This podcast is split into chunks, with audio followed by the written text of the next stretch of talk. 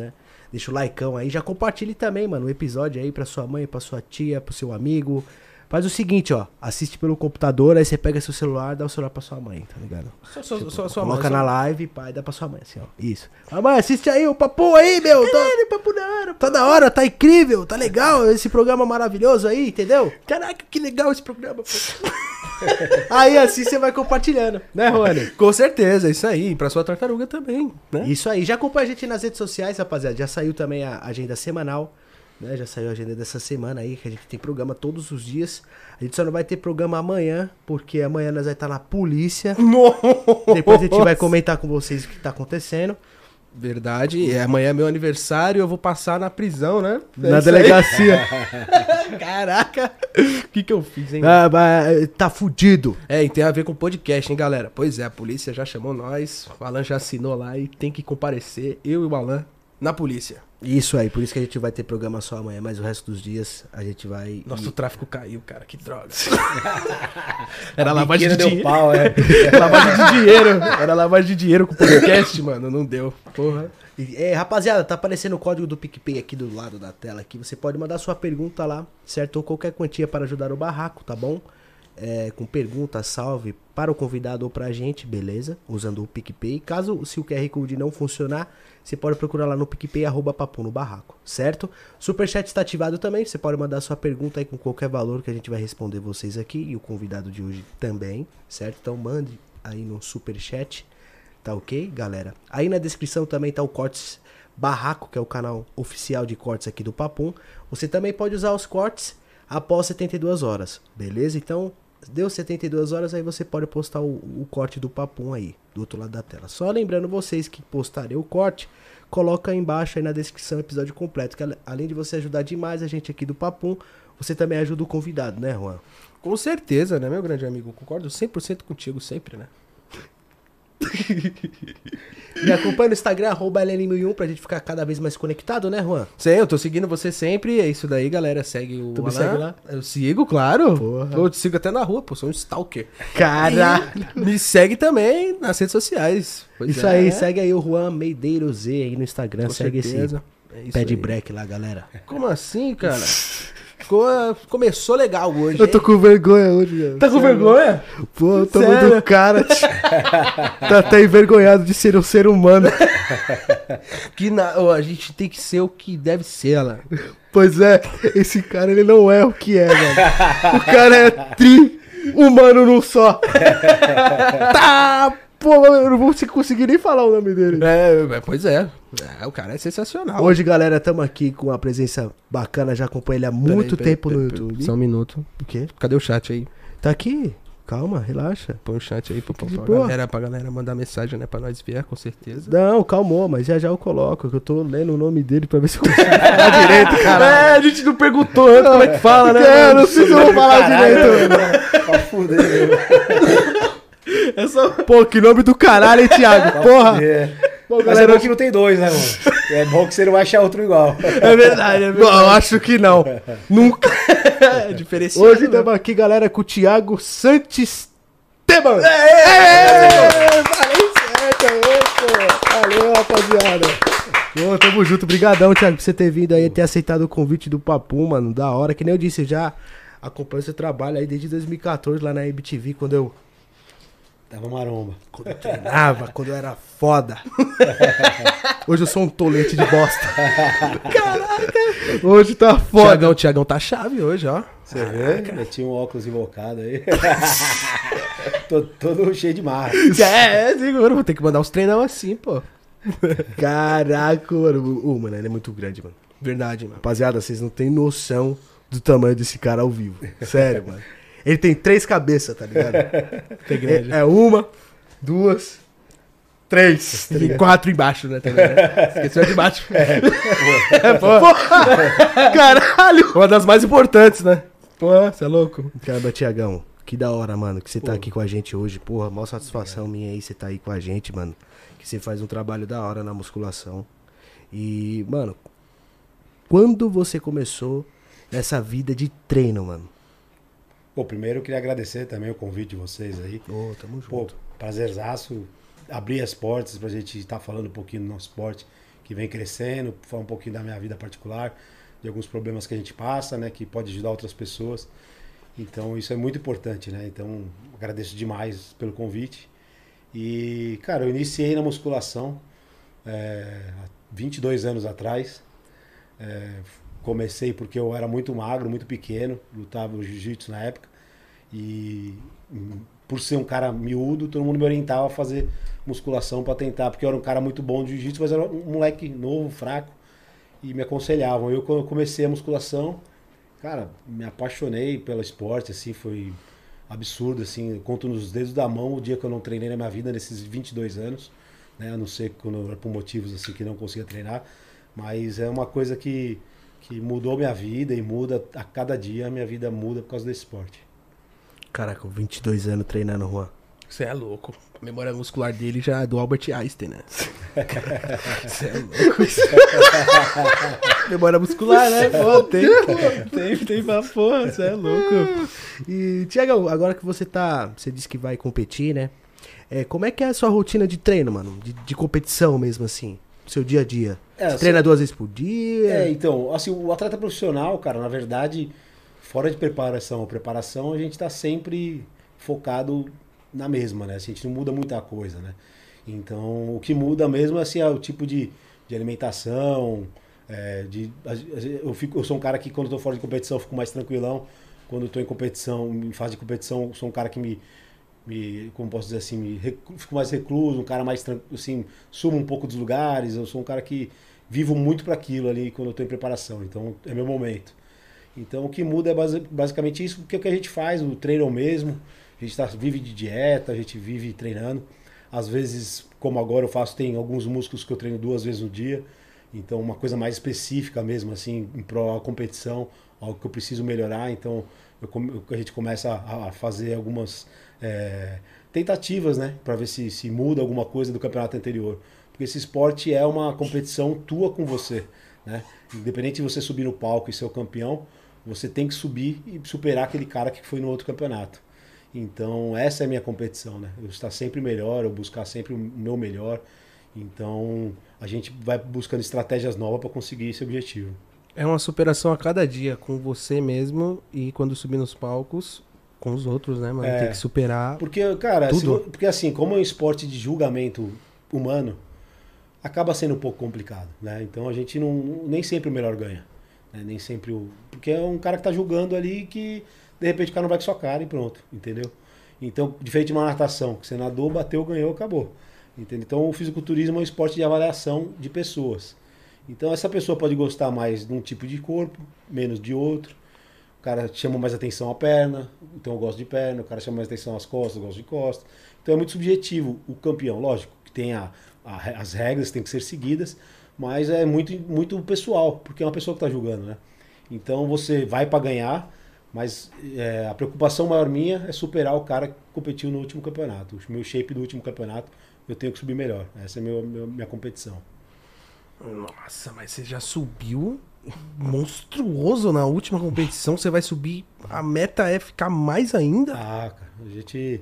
É um esporte sem limites, né? É um esporte que você busca a qualquer custo o, o seu melhor. Então você não, você, não, você não mede esforços, você não mede saúde. É um esporte muito egoísta. Cara, é foda. É um esporte do caralho, na verdade, né? Porque a gente acaba entendendo de muita coisas que, que relacionam o corpo humano, né?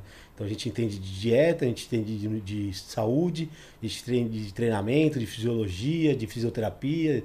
Então, cara, você acaba se tornando um cara muito inteligente por causa do esporte, né? E ao mesmo tempo é um esporte egoísta, né? Porque você tem que, a cada três, duas horas, você tem que estar tá comendo, então você tem que estar tá parando o que você está fazendo para comer, você não pode ir em tal lugar porque pô, você vai se desgastar demais. Então, é um conjunto de coisas. Viver, viver nesse esporte não, não é fácil, cara. É um esporte muito difícil. Mas é, é bom, você sente. Pô, deve ser maravilhoso. É, cara, cara, a sensação de dever cumprido nesse esporte é muito legal. Porque todo perrengue que você passa, quando você sobe no palco, você esquece tudo que você passou. É isso que é, isso que é louco. Porra. Uma coisa maluca, porque você, você, você se prepara em três, quatro meses você fica no palco 4 minutos, 5 minutos. Então, cara, olha o tempo que você se prepara pra, pra ficar ali, mano, quase nada. Você entendeu? E para você ainda é mais difícil porque você tem diabetes, né? Ah, cara, é, é, esse esporte já é o mais difícil, né, na minha opinião. Porque qualquer esporte você vai, vamos supor, um jogador de futebol, ele vai, ele treina a parte física dele, a parte de treino técnica, vai para casa. O fisiculturista ele vai para o ginásio, ele treina forte, pesado, tem que treinar, faz seu cardio.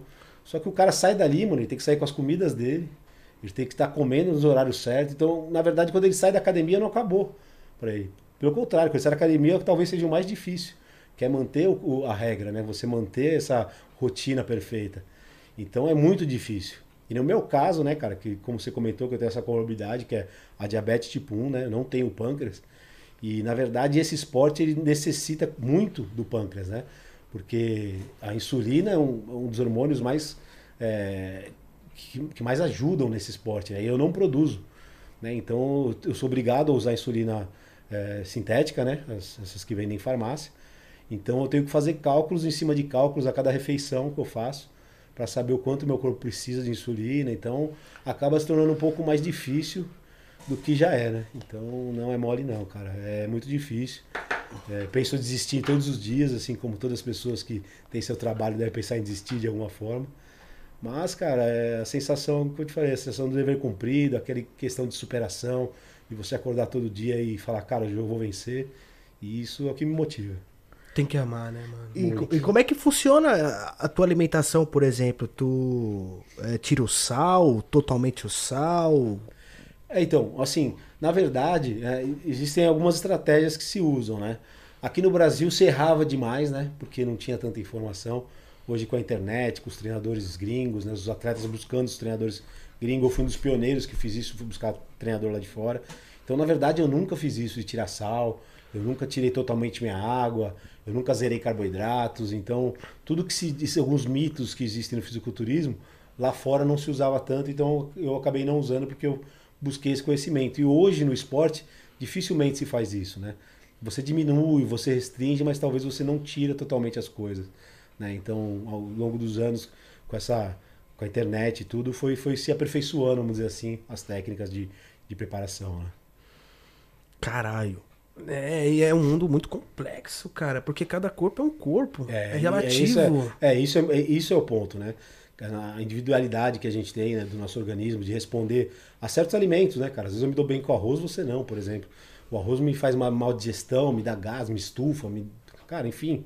Né? Então, para você é bom pra caramba, para mim não. Então, essa individualidade também torna o esporte mais, é, assim, apaixonante para você encontrar aquilo que seu corpo responde bem, para você encontrar o tipo de treinamento, o tipo de alimentação, o tipo de hormônio, tudo é muito individual.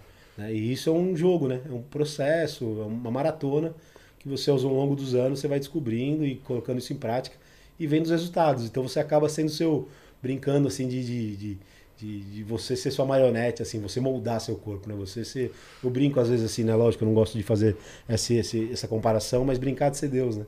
Com você mesmo, né? Então, porque você vai vendo o seu limite e vai moldando e buscando aquilo, né? Então isso é, isso é apaixonante. Na hora que você começa a, a sentir isso no seu corpo, você, você se apaixona. Né?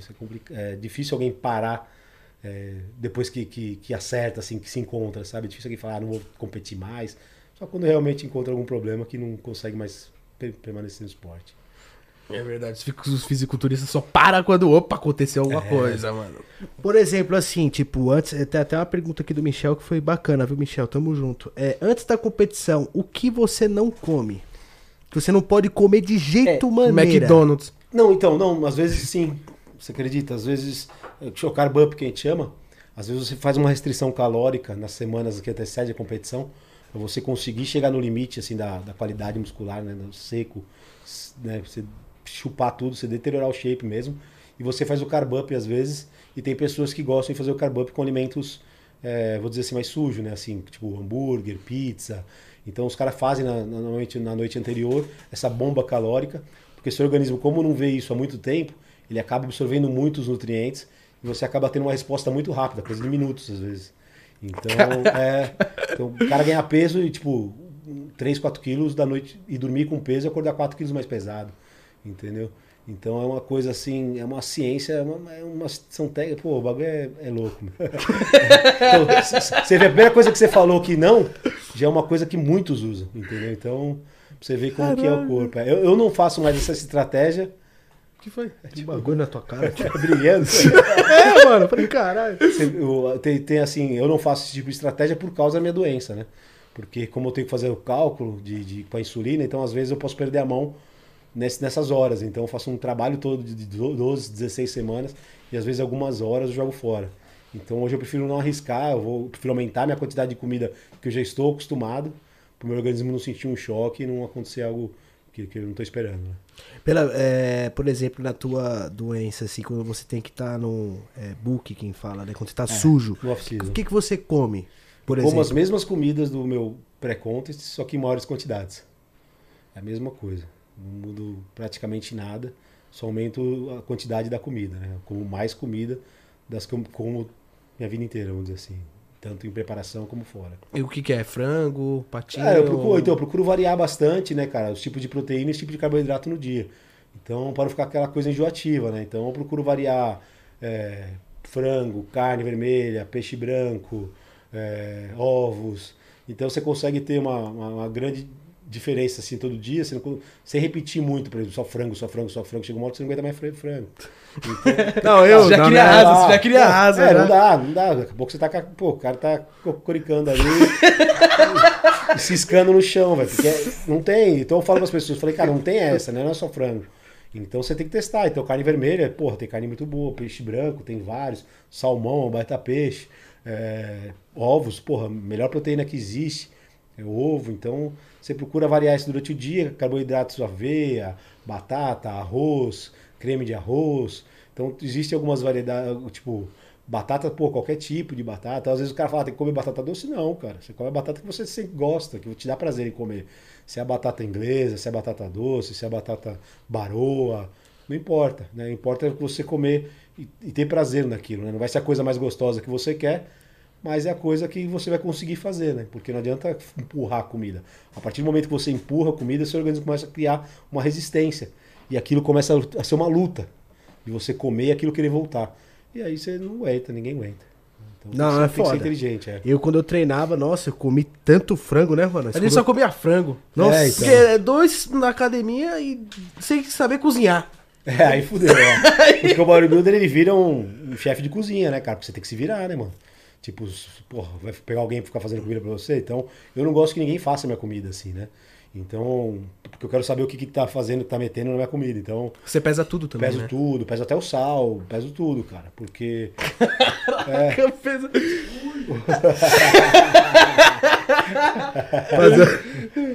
O que foi, papai? De Deus, é dois homens só. Mano, o cara é grande, rapaziada, de verdade. O cara é grande. Bonito, né? O cara é Pô, grande. obrigado. Bonito, né, bicho? Assim. Bora, pô. Então deixa comigo. Projetinho também, ó. É, Mais vou um ficar assim projetinho. comendo esfirra. O que, que você tá comendo aí, cara? Vai ficar assim mesmo. Beleza. Caraca. Coisa boa, hein? Hora boa, hein? Posso entrar aqui? ó? Pode, pode dar uma. Bora, entra aí, entra aí. Isso aí, galera. Vou botar aqui. Aí, tá que vendo? Põe, põe na câmera ali, rapaz. Graças a Deus. Menino, olha. Caramba, tô apaixonado. Molecada, é nós, tamo junto. Mano, o cara é grande, rapaz. Cara... Ele só veio aqui pra. Caralho, é grande. É de verdade. Pra, pra, pra ver se é de verdade, né? É o carro dele, hein? Você viu, bicho? O cara é enjoado, hein? Fica à vontade aí que vai Valeu, obrigado, cara. Caraca, mano. Eu perdi até o raciocínio, mano. também, Muito bom, sensacional. O é zica, mano. Legal. Caraca, mano. E o que é legal hoje é isso, né? O reconhecimento. Porque antigamente, quando eu comecei há 22 anos atrás, eu não era forte, mas eu vi os caras fortes, era muito preconceito. Os caras, porra, era bombado, era o cara que não, não prestava pra nada, pô, o cara só faz academia. Então esse era o conceito que tinha dos caras, né, que competiam. E hoje não, hoje a gente acaba sendo uma referência de vida pros caras. Então você vê, ele entrou aqui e falou, pô, quero, quero ser assim. Lógico, é brincadeira. Mas, porra, você acaba criando uma, um- uma visão diferente na pessoa de que você trabalhou duro, de que você sofreu pra estar ali, que você conquistou. Porque todo mundo já treinou, todo mundo já fez dieta, todo mundo já tomou bomba e viu que é foda. É difícil. Então quando Cê é louco. É difícil. então quando você vê o cara que, que conseguiu, talvez não o que você queria, mas você, você olha o shape do cara e fala, caralho, você, você vê trabalho naquilo, você vê um trabalho duro, né? E isso é legal porque hoje tem esse reconhecimento, né? Então as pessoas reconhecem o nosso esforço, né? Vê que não é só bomba. Eu digo que a hormônio, a bomba é a cereja do bolo, né? Mas você tem que fazer o bolo todo, cara. Então as pessoas têm essa consciência e isso que é legal do esporte hoje, né? Então você vê as pessoas reconhecerem você por causa disso, as pessoas te pararem na rua por causa disso. Então, crianças, cara, no outro dia um monte de criança de farol parou na rua. Pô, seu Santo Esteban, não sei o quê, pá, porra, eu sou. Aí os moleques, caralho, eu quero, quero ser atleta, quero competir, moleque de 13, 12 anos. Que a gente via isso no futebol, né? É Nossa, é verdade. E hoje cara. a gente vê no fisiculturismo, cara, olha isso, né? Onde nós estamos chegando. Caraca, que foda. Corre, esse esporte é uma engrenagem, né, cara? É um, é um monte de coisa que precisa andar ao mesmo é, tempo para é. dar certo.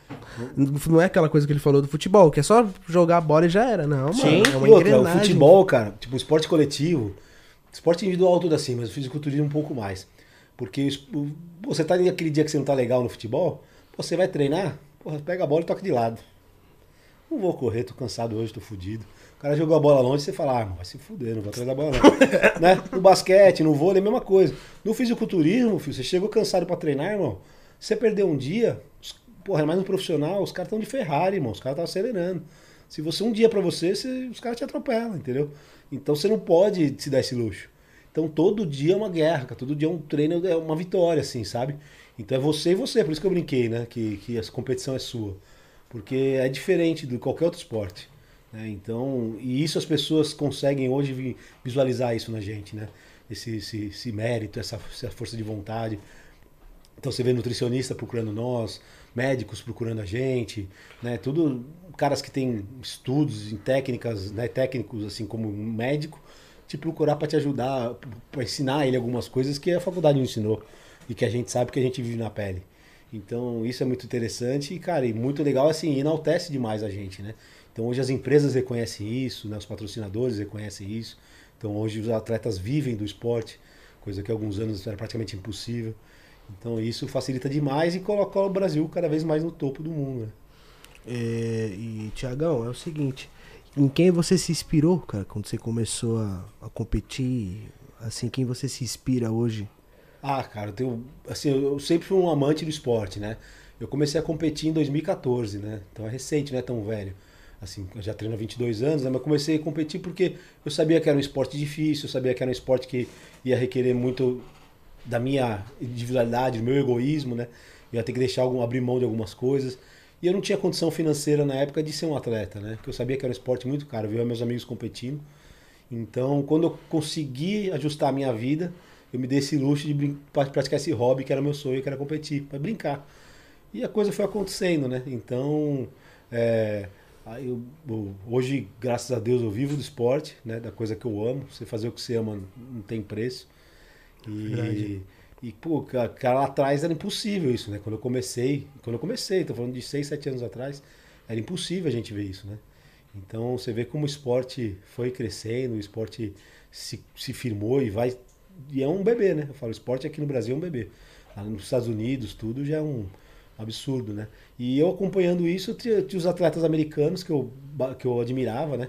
Na época que eu treinava, assim, eu tinha o Jay Cutler, que era um cara da época, assim, que, era, que tinha acabado de se tornar Mr. Olímpia, que se tornou o Ronnie Coleman, que foi a maior sensação do esporte da Sou história. fãzão dele, mano. É. e quando, Não, é o Jay, e quando o Jay Cutler surgiu, cara, que ele destronou o Ronnie Coleman, isso pra mim foi, cara, era um moleque, assim, foi um, uma coisa, assim, sensacional, né? E e aí esse foi o primeiro cara assim que, que eu me inspirei assim de falar, caralho, queria ser igual a esse cara. Tu e, treinou com ele, né? Cara, então, e aí. Puta, puta que pariu! Você zerou a vida, velho. É, então, e, e, cara, isso que é a coisa mais legal, né? Os, os meus ídolos, né? Eu ter essa oportunidade de treinar com os caras ou competir com os caras, né? Eu já tive, já tive o prazer de competir com dois, três caras que eu sou fãzaço dos caras. E eu competindo lá dos caras, assim, tipo, competindo olhando pros caras, assim, tá ligado? Amarradão. Então, quer dizer, puta, cara, é, é sensacional, né? Você, você virar de, de, de, um fã, né? Você passar a ser um concorrente do cara, né? Então, eu, eu sempre brinco, falo, pô, treine duro, né? até que seu ídolo se torne seu adversário, né, cara?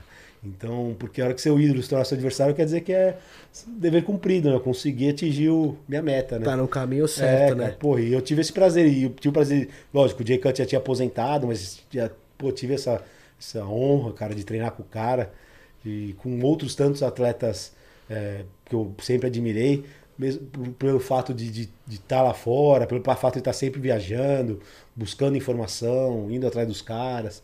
Então isso me facilitou bem e eu comecei a ter contato que hoje o pessoal do Brasil começa a ter, né? Os atletas do Brasil têm isso.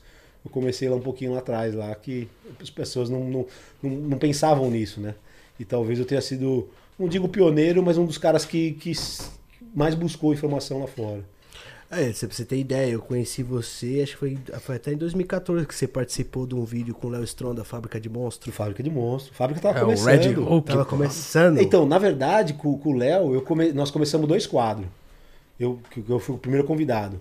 Que era o convidado monstro. Convidado. E depois o treino monstro. Ele tava sério. é, cara. Eu vejo os vídeos e falo, caralho, era sério pra porra. Caralho. Tava sério pra caralho, é, mano. Tá porra. Mas é, mas é legal também, porque eu acho que isso também traz um pouco de credibilidade pro esporte.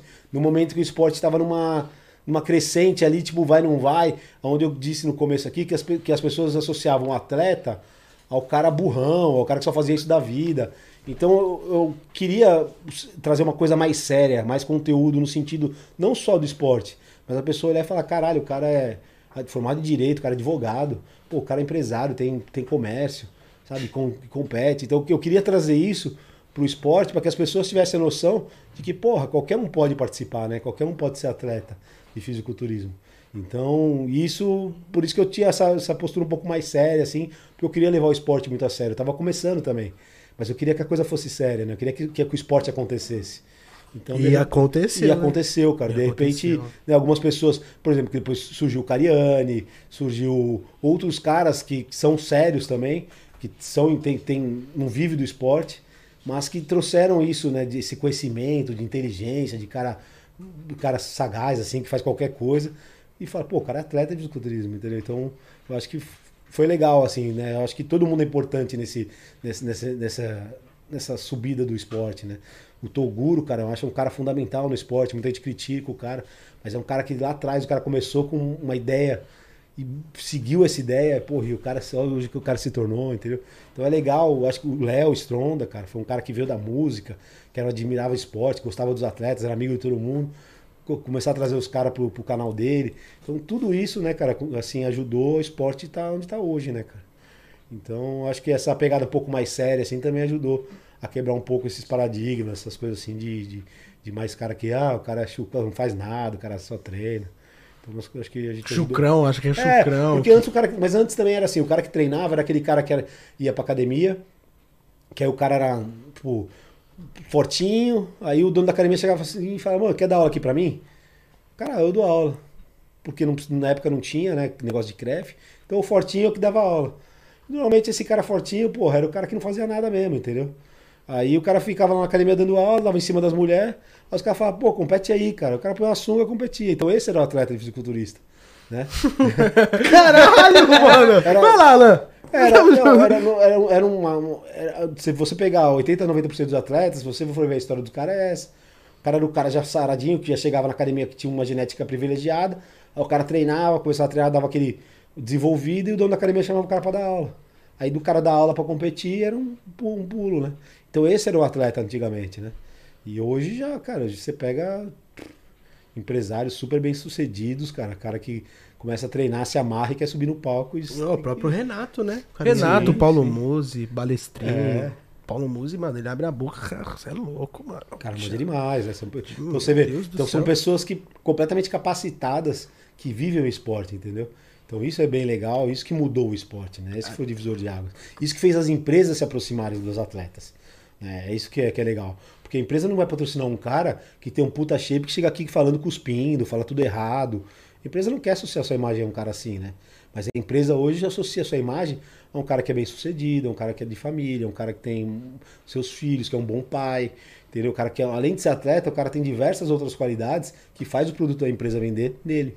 Né? Então... Tu acha, por exemplo, que você falou do Toguro, tu acha que o Toguro ele pode voltar e ter um shape competitivo? Ah, pode, cara, pode.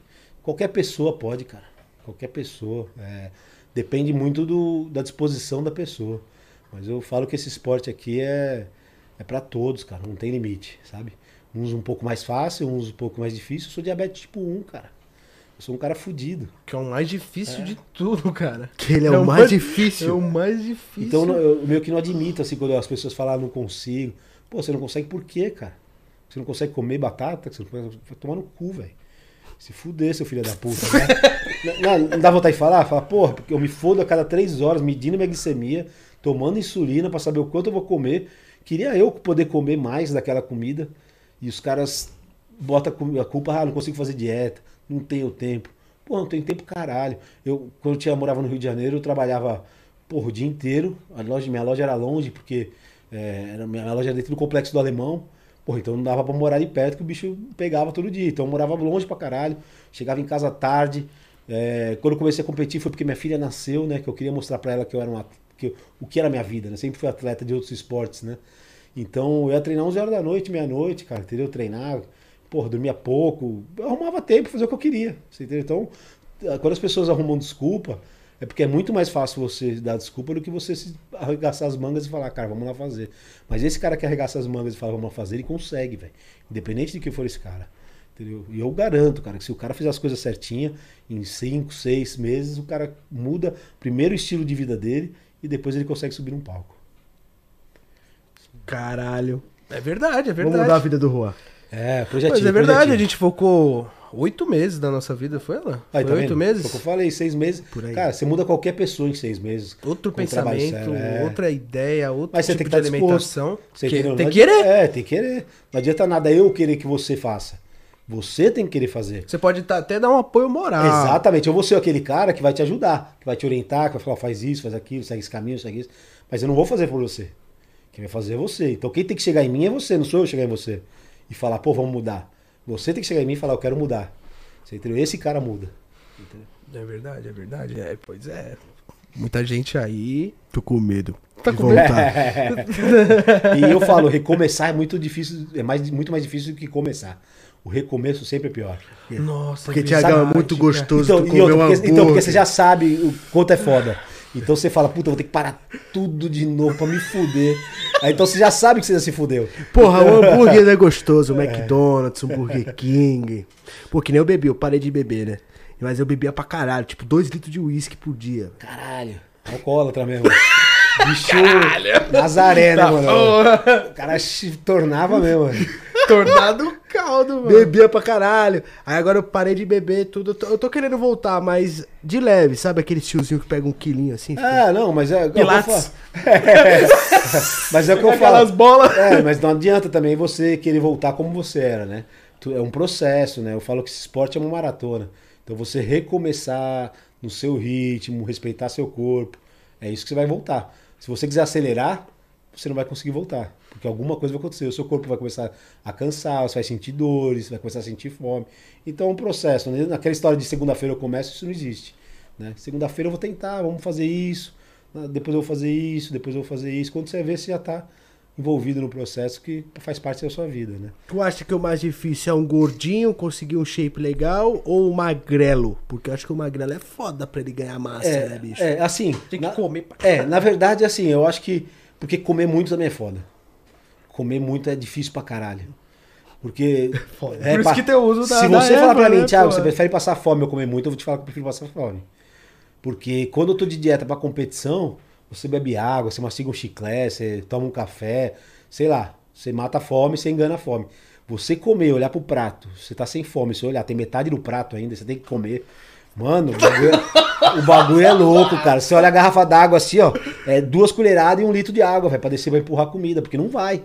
Então, as duas situações são complicadas. Mas é, é o que eu falei, eu acho que quem tá disposto, tanto o magrinho quanto o gordinho, vai chegar no objetivo. Aí vai muito do fator genético do cara, se o cara já tinha uma predisposição é, a não ser gordo, e o cara foi, virou gordo, né? Então a predisposição de, de o cara conseguir secar é melhor. Pô, se o cara não tinha predisposição a ser magro, mas o cara não come, o cara não pratica atividade física, o cara tem a vida, porra, também não faz porra nenhuma, e também às vezes o cara começa a fazer e vai mais rápido, por causa que às vezes o fator genético do cara é bom, o cara tem um metabolismo bom. Então é muito individual. Mas os dois são, são foda. Mas depende muito da, da, da disposição da, da, pessoa, né? Eu não acho que um é mais difícil que o outro, não. A idade, você acha que atrapalha? Cara, não. Esse esporte é foda. Porque o que acontece? Eu vou te dar um exemplo já fácil. Agora eu tô feliz pra caralho. É, porque o que acontece? Os melhores atletas do mundo desse esporte têm mais de 35 anos. Então eu falo que esse é o único esporte do mundo que você chega no auge após os 35 anos. Enquanto todos os outros esportes, 35 anos, o cara tá pensando na aposentadoria, nesse esporte o cara tá começando a chegar no auge. Então você pega os atuais campeões do Mr. Olímpia, que é a principal competição, é 37, 41, 43, 50. O cara da minha categoria, que, é, que foi que é dois anos atrás foi Olímpia e esse ano ficou em terceiro, tem 51.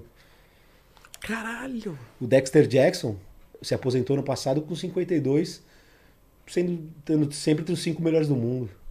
Então. É, como... Esse Dexter é aquele que te, ele teve uma parte da. Uma, uma época na carreira dele que ele meio que ficou jogado quando ele era mais novo. Aí ele ficou meio gordinho tal, do nada não, ele... Não, esse é o Shaw Rowley. Esse faleceu há pouco tempo. Puta! É, foi Mr. Olympia em 2018 e faleceu tem meses aí, cara. É um, é esse que faleceu é o Moreno, né? Isso, Shaw Rowley, puta no shape, um cara estético pra caralho. Mas tem uma época que ele teve problema com bebida, ficou gordão, barrigudão, né? Esse que tá... É. É o Shaw Rowley, esse aí mesmo.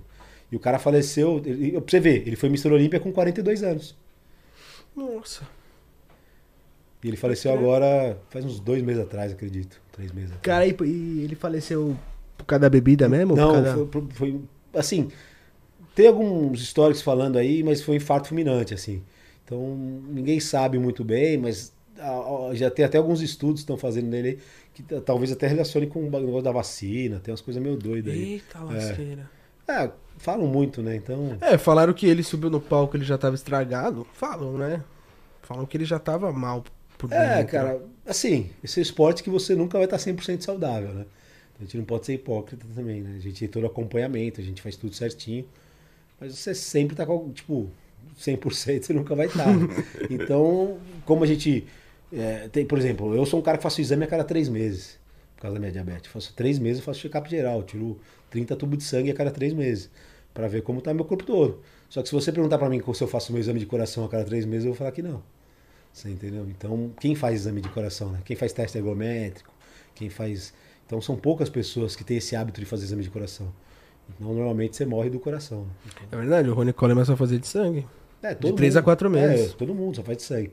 E aí, às vezes, você faz um de coração, aí tá bom. Aí você vai fazer daqui seis anos. Nossa. Por? Porque você, ah. É bom, tá. Tô treinando, tô deixa a máquina. Cardio, o bagulho tá bom. Deixa a máquina trabalhar aí. Então aí a maioria dos atletas acabam morrendo de, de problema coração cardíaco mesmo. Mas é, a gente. Nenhum esporte hoje de alto rendimento é saudável, né? Acabou aquela história de esporte tá ligada à saúde, né? Todo esporte hoje você leva o seu corpo no limite. Tanto no futebol mesmo, você vê pô, os caras toda hora fudendo ligamento, estourando, porra, o tempo inteiro. Por quê? Porque é o tempo inteiro você buscando o seu máximo, né? Então hoje o esporte de alto rendimento ele é muito competitivo. Então o atleta se cobra muito isso e leva seu corpo no limite. Então, saudável não é. Né? Então... Nenhum, é. é então, uma vez tudo eu levado puxei. ao limite. É, é então, exatamente. Uma vez eu. Um, até um comentário aqui, meio bosta, mas enfim. Eu tava na internet, Juan, na época que eu tava mandando o meu primeiro ciclo, né? Sabe como que é o pau no cu, é, primeiro sai ciclo? Sai caçando os fóruns. Nossa. Puta, aí pá. Fui ver o ciclo do Jay Cutler. Maluco do céu, tá Viado, mano! Como é que o cara, tipo, mano, ele tem que estar tá muito no médico, velho. É. Ele tem que estar tá no médico, sei lá, o cara fala 3, 4 meses, acho que é pouco ainda, acho que todo mês, velho. Porque puta que pariu, tá mano. E você vê que ele tá saudável pra caralho hoje, hoje tá, tá de bem boa. pra caralho, tá inteirão, boa pinta, o cara, mano. Grande ainda? É, ainda porra. grande pra caralho. Grande. Vários, vários. Você pega vários caras aí com 60 anos, atletas dos anos 90, os caras, mano, bem pra caralho. Então, você vê que, que que, que é, também, lógico, não é 100% saudável, mas você não vai morrer disso, entendeu? Se você fizer o que tem que ser feito. Então, você, o que você tem que buscar no esporte é o, o, o alto rendimento, mas você tem que buscar longevidade. Você não pode trabalhar para hoje, né? Você tem que trabalhar para sempre. Né? Eu quero ser fisiculturista até quando eu não aguentar mais. Não quero botar uma data, um prazo de validade. Mano, eu fudei meu shape, foda-se, daqui dois anos eu paro, mas esses dois anos eu vou ser o melhor. Não, cara. Eu quero competir até quando meu corpo olhar para si e falar, cara, perdi o tesão, não quero mais competir. Não que meu corpo me obriga a parar, entendeu? Então é isso que eu acho isso que é legal. Por exemplo, você vê Cristiano Ronaldo, não é nem um moleque. 36, 37 anos. Messi, 36, 35 anos. Você pega Jogando já. pra Você já vê os caralho, jogadores de futebol que com 30 anos antigamente parava, tudo fudido. Os caras hoje chegando no, no auge ainda com 37 também. Você pega aí os melhores jogadores do mundo aí, nenhum tem menos de 30 mais. Né? E a, você pegar 100 nos anos 90, 30 anos o cara já encerrava. Então hoje também a, a, a ciência, a medicina, a tecnologia, a fisioterapia, isso tá dando uma longevidade. Vai do atleta ser inteligente ou não, né? E recorrer a isso, né? Buscar isso. É, hoje uma pessoa normal, que nunca tomou hormônio, ela decide é, competir. É, com quanto tempo de preparação ela tá apta a, a, a uma competição de Ah, fisiculturismo? eu acho que num nível amador, se o cara já tem o hábito de treinar, já, né, só nunca tomou nada, nunca competiu, cara, em seis meses esse cara consegue subir num palco legal. Assim, nível competitivo amador. Mas o cara já treina, né? Se o cara tem um histórico de, de, disso. Agora, os caras que nunca fez nada, de repente começar é um pouquinho mais, talvez um ano, um pouquinho, para eles estrear bem, né? Com um corpo legal, competitivo. Então, acho que não mais que isso. É um esporte que rápido você consegue. É, então não é, até que não é. Eu achava que, pô, o cara tinha que treinar, sei lá, uns quatro Não, anos não, pra cara. começar a competir. Cara, a gente vê, tudo também né, depende muito da genética do cara. A gente vê cara aí que nunca competiu hoje, o cara compete, daqui três meses é profissional e já tá ganhando show profissional, velho. Você entendeu? Então o cara nunca competiu na vida. Então é foda, é muito individual, né? É, muito É, é individual. muito individual, muito do cara fazer as coisas certas, procurar profissionais que vão guiar o cara pra um caminho bom, entendeu? Então, tudo esse conjunto aí o cara consegue. Olha, eu vou falar pra você, eu fiz, eu fiz, eu treinamos oito meses, né, Juan? E quando eu fiz o meu primeiro ciclo, mexeu muito com o meu psicológico. É normal isso? Cara, tem alguns hormônios que sim, tem algumas pessoas que sim. Então tem algumas pessoas que sofrem mais, outras menos, com alguns determinados tipos de hormônio. Eu sou um cara assim que dificilmente tenho problema com hormônio, sou um cara muito tranquilo, muito na minha. Mas às vezes me- mexe comigo, não é nem o, o- o hormônio. É mais um momento psicológico de, de, de eu querer vencer, de eu querer o meu melhor. Então às vezes eu fico num momento mais de estresse comigo mesmo. E às vezes você acaba descontando em quem está ao seu redor, né? Mas tem muita gente que usa, por exemplo, a trembolona é muito conhecido por causa disso, né? O cara, ah, porra, tô tomando trembo, tô doidão, mano. Quase uma, porra, qualquer coisa eu quero brigar, quero matar. Então tem gente que faz isso. Pra mim eu nunca, eu não posso falar porque eu nunca senti isso. Então eu fico meio que até, eu já falo pra pessoa, cara, isso é muito você, né? Você aceitar isso, né? Então eu acho que é muito parte psicológica. O cara já tá com aquele negócio na cabeça que vai fazer mal. Aí o cara toma e já né, começa a sentir todos os sintomas psicológicos. Então tem muitos, tem muitos relatos, aí, muitas pessoas que passam esse veneno, sim. É, eu fiquei muito louco. É, tem gente que passa, tem gente que surta mesmo, cara, surta mesmo, assim. Ou é 880, É, né? porque querendo ou não, mexe com a parte hormonal, né? Você mexendo com a parte hormonal, você acaba mexendo com outras partes do seu corpo também, né? Principalmente alguma coisa psicológica, tá relacionada também a- a- aos hormônios. Você já viu a mulher quando fica menstruada? É hormonal, entendeu? Então, quer dizer, tem relação, né? Então, às vezes, tem que tomar cuidado porque tem, tem uma relação muito grande. Então, você pega nego que faz muita merda aí quando tá tomando, às vezes põe a culpa no negócio porque põe, mas às vezes realmente o cara tá sofrendo com aquilo. Acontece, né? Acontece, Acontece. acontece. acontece. É foda, galera. É, tem bastante efeitos colaterais. Tem uma porcentagem assim, tipo, de dar um efeito colateral ou é mesmo relativo de pessoa Não, pra é pessoa? muito relativo. Mas assim, uma coisa que eu garanto, hormônio não mata. Eu nunca vi ninguém morrer. Ah, o cara morreu tomando bomba. Hormônio não mata.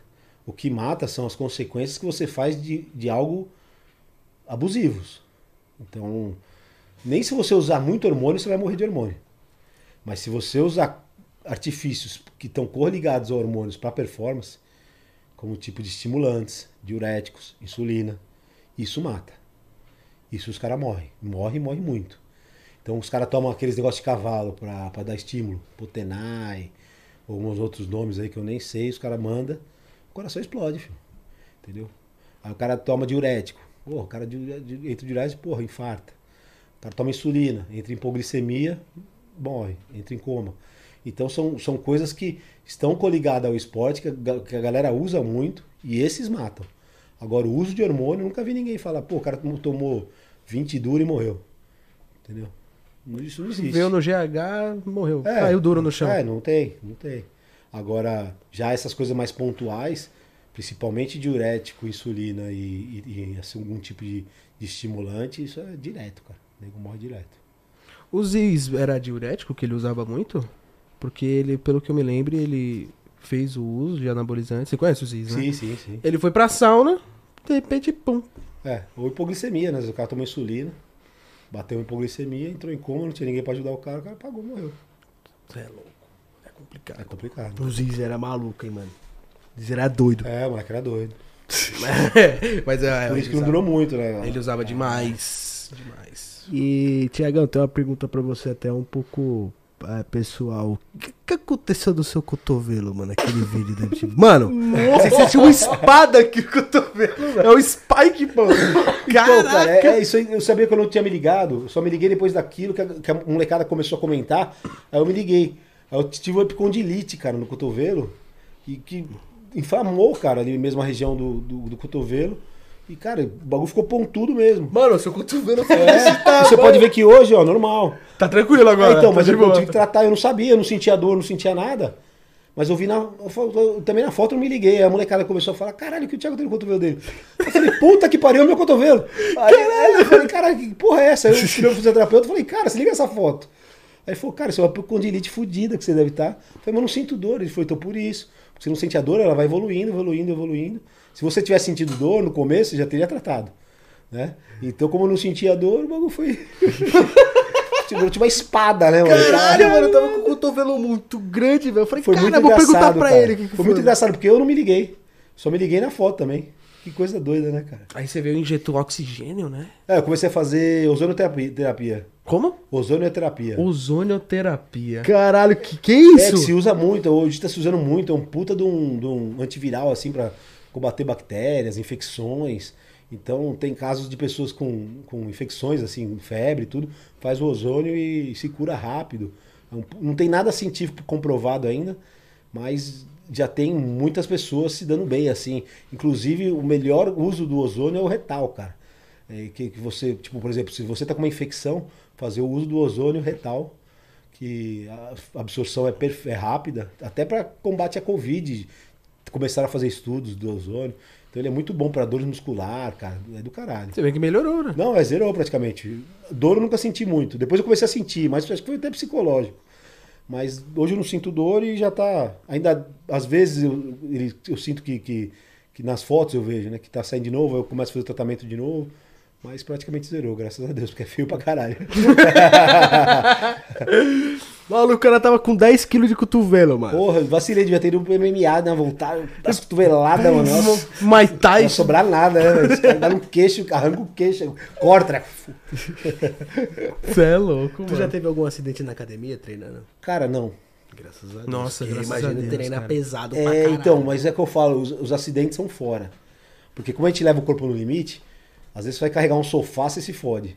Entendeu? Então, é, e as pessoas vê você mais forte, chama pra, ah, me ajuda aí. Então, quem tá É totalmente ao é, não contrário. conte comigo pra nada, irmão. Eu sou imprestável pra essas coisas. Você fala, pô, vamos catar aquela cadeira e levar pra lá? Fala, mano, não, não vou levar. Pô, Thiago, me ajuda aí, não. Vamos pegar um cara, eu pago, o cara leva essa porra, mas eu não vou botar minha mão. Porque a maioria das lesões é fora da academia. Porque quando você tá na academia, você primeiro que você tá concentrado e primeiro que o seu, o seu músculo, ele tá, você não chega e bota 200 quilos pra fazer exercício. Você vai em progressivo, você vai se concentrando. Então a chance de uma lesão é só se você já tiver uma lesão. Né? Agora, a partir do momento que eu vou trocar uma lâmpada e a escada dá uma balançada e eu estico meu braço, eu posso romper meu braço porque é um movimento que ele não está esperando. Você entendeu? Então, como meu braço está no limite sempre por causa do treinamento, um movimento brusco pode ser o, o, o que precisa para estourar, entendeu? E às vezes eu na academia carregando peso pra caralho, não, porque ele tô, tô sabendo o que eu tô fazendo, entendeu? Então, eu já vi muitos casos, a maioria dos casos, na verdade, eu tive que operar minha hernia umbilical porque eu de brincar com a minha filha no colo bebê, entendeu? Então, eu agachava com 200 quilos, não tinha nada. Peguei minha filha bebê com um movimento brusco, senti apontado, estourou minha hernia. Caralho! Então, Que hoje... ele falou que é, É. tipo. É, Caralho, não é, fica não tá mais esperando. frágil, fica um pouco. Ah, tal- talvez ali já tava ruim, mas quando eu ia pra academia, punha um cinturão, concentrado, fazia movimentos que seu, seu cérebro tá sabendo o que tá acontecendo. Agora, se já tá meio que ruim, já devia estar meio ruim. Aí você faz um movimento brusco, que o seu organismo não tá esperando. E o negócio já tá no limite e estoura. Entendeu? Por isso que, cara, quem tá assistindo já nem me pede nada, velho. Chamar o Thiago Não com esses bracinhos aí pra fazer uma mudança, filho, vai pô. se fuder, não carrega, não carrega uma mala, velho. Ah, Diego, tranquilo, a TVzinha, Não, pô. não só- carrega, não, nem f- põe no carrinho, eu empurro o carrinho. Mas imagina mesmo, cara, porque os caras veem grandão forte. É, cara, e, e outra, beleza, a gente é forte, mas a gente é forte naquilo que a gente faz, cara. Eu não sou forte pra carregar um sofá. Porque eu sou forte pra pegar a barra e fazer aquele momento que eu tô acostumado a fazer anos da minha vida. Agora, pegar um sofá todo desajeitado, que não tem lugar pra você pegar direito, fazer força assim, eu sou igual você, cara, vamos carregar junto. Não vou carregar mais que você, entendeu? Então, é, se engana, né? Era foda, quando eu É, treinava, tava diferente. fortinho, meu pai ficava, ai, fiz compra lá, pega lá. Pegava três sacos. Só isso de sacola, é, porra? a força não tá ali, né, cara? Já foi gasta, né? Também. Só isso de sacola, pô. Você tava treinando aí pra caralho, passou a pegar essa sacolinha aí, porra. Pega mais, pô. Os braços tá grosso, pô. É, tipo assim, né? É bem assim. Ai, cara. É, eu, eu treinava. Cara, eu comecei cedo, né? Comecei com 16 anos, né, Léo? 16 É, e né? foi É, a até idade os que a galera 17. começa é isso aí, 14, 17, aí quando a galera tá começando. E é legal, porque quando você tá desenvolvendo o corpo mesmo, né? Porque a mulher desenvolve antes. Então você pega a menininha da escola com 12, 13 anos, já tem o peitinho, já tem a bundinha, e os caras tudo zoado ainda, ou muito magrelo ou já tá gordinho. Então quando você começa na academia, você já começa a mexer com, com assim, com, com o teu Autoestima. ego, com autoestima, você começa a ficar fortinho, as meninas já começam a comentar. Então isso, né, já, já muda bem, né? Então essa é a idade que a molecada tá indo pra academia. Porque a menina, tipo, a menina novinha não precisa ir pra academia. Se a menina come direitinho ali, faz uma atividade física, ela já tem a bundinha dela, o peitinho dela, e já tá gostosinha. O cara não, mano. O cara com 15 anos, porra, ou uma, uma lagartixa, né? ou tu, gordão, fudido, gordão. é. Então, tipo, aí isso estimula a molecada a ir pra academia, porque já faz desenvolver mais cedo, né? O cara com 16 anos ele já tá no shape, já, entendeu? Então, isso é legal. Pô, eu quase fui. Só faltou os gominhos, pô. Só faltou os gominhos. É, eu, eu peguei muito rápido. Eu comecei com 14 anos, com 16 anos eu já tinha shape. 18 anos eu entrei na faculdade, 17 para 18 anos eu entrei na faculdade, eu já tinha 50 de braço, já tinha 100 quilos. Então eu chegava na faculdade na época, já assustava. Com 17, 18 anos, meu filho, já tinha todo mundo ah, o, o andar do bombado, que faz direito, não sei o que. Então já era conhecido assim há 20 anos atrás. Entendeu? Então, é, porque em 3, 4 anos meu corpo já mudou muito, né? Então já, já saí de um cara magro, orelhudo, para virar um cara fortinho, já é ponto de referência, entendeu? Então, Se eu tivesse, se eu não tivesse parado, hein, mano. Tava estouro, forte, velho. É. Tava. Caralho. mas dá tempo, mano, tá cedo, tá novo pra cada coisa, tá... Tô com 18 anos. Você é louco. Fazer 19 amanhã. Porra, É. um bebê, mano, vai se fuder, porra. Eu tô com 27, pô. É, também, um bebê, mano. Vamos lá no CT, Bora, rapaziada. Vamos... botar vocês na linha, fazer um projetinho. Vamos chamar o Toguro. Chamar o Toguro Fela, é isso aí, bora. isso Vamos, é um bom projeto, cara, pro Pô, canal vocês da estão do lado LN. aqui, né? Vocês não tem desculpa não, cara. Vou intimar vocês aí conhecer o CT. Faço questão que vocês vão lá conhecer, porque lá o clima vai contagiar vocês, cara. É um negócio completamente diferente, é um negócio muito bacana. E tenho certeza que se vocês forem lá, vocês vão retomar o olho de tigre. Caraca, vai ser da hora, vai ser da hora. Vai ser da E aí, hora galera, pra apoia nós voltar aos treinos? É isso aí. É, eu já, já paramos de beber, mano. É, mano. Precisamos voltar aos treinos. Já é, já é o primeiro passo. Já é o primeiro passo. Vocês já, já se conscientizaram que tinha que parar. Então agora dá o segundo passo. É. Mas é, a bebida é um, é um caso bem polêmico no mundo da, da maromba, né? É, assim, a a bebida, o que eu- o que eu digo da bebida é assim, ela não, não- não atrapalha o processo, no sentido de evolução. O que, que ela atrapalha? Que se você beber hoje, amanhã você não vai acordar com a mesma disposição que hoje. Se que você não bebeu. Você entendeu? Então vai, tragar- vai estragar sua alimentação, vai estragar seu rendimento no treino, vai estragar seu sono. Então, esses são os problemas da bebida. Né? Porque a bebida é uma coisa calórica, mas você pode encaixá-la dentro da sua dieta. O problema da bebida é que você não, consegue fazer o que tem que ser feito porque ela te traz problemas no sono, na alimentação, você fica enjoado, fica cansado. Então isso acaba prejudicando seu rendimento no dia seguinte, vamos dizer assim. Então ela prejudica sim, mas nesse sentido, né? Não no sentido que fala, ah, se você beber, você se fuder, vai ter tal coisa. Não. O que prejudica mesmo é no, no seu processo que você tem que ser feito, que ela vai te atrapalhar. E se for com sem limites, né? Bebida sem limites, aí Ah, atrapalha é, o não, fígado. mas, pô, o cara tomar seu vinhozinho, tomar seu isto, toma- porra, controladinho, botar isso na rotina, mas vai embora. Dá pra um, hoje, por exemplo, um, um atleta profissional, ele, ele- dá pra ele beber, por exemplo? Dá, fora de competição, fora de preparação, com certeza. Dá pra ele tomar um esquinho? dá Normal, sair na noitada, mas fora de competição, né? Você, preparação, aí você vai prejudicar seu dia seguinte, né? É, Aí fudeu. tem a ressaca, né, Aí galera? os caras te atropelam, aquela história que eu falei, todo mundo de Ferrari, entendeu? Dá pra dar uma pausa e dar uma mijada? Dá, mano, fica à vontade. Ah, o banheiro é a próxima porta. Diabético é foda. Vai lá, vai lá, Não, fica à vontade, vontade, mano. Na coxa agora pra ajudar? Oi? Lembra? Oi, caralho. Pô. Caralho, mano. Me fodeu. Filha das putas. Tem que comer banana. Caralho. Comer banana. Vai lá, fica à vontade, mano. Aqui? É, vira a E a- esquerda, esquerdinha aí. A já. próxima porta aí do seu lado esquerdo, mano. Caraca. Cara, rapaziada, a batata da perna dele é o meu torso. Para de beber! Para de comer! Para de fumar! Porque é a saúde que interessa! O resto não tem pressa. Vamos comigo! Um, dois, três! Saúde é o que interessa. O resto não tem pressa! Saúde é o que interessa. O resto não tem pressa! Isso! Isso! E aí, vamos voltar a treinar isso mesmo? E aí, galera, o que, que vocês acham? Pessoal do chat. É, eu acho. O convite desse, galera. Pô, que convite sensacional, cara. Vamos voltar? Compartilha aí, rapaziada, com seus amigos aí, mano. A gente teve um convite hoje da hora do Tiagão.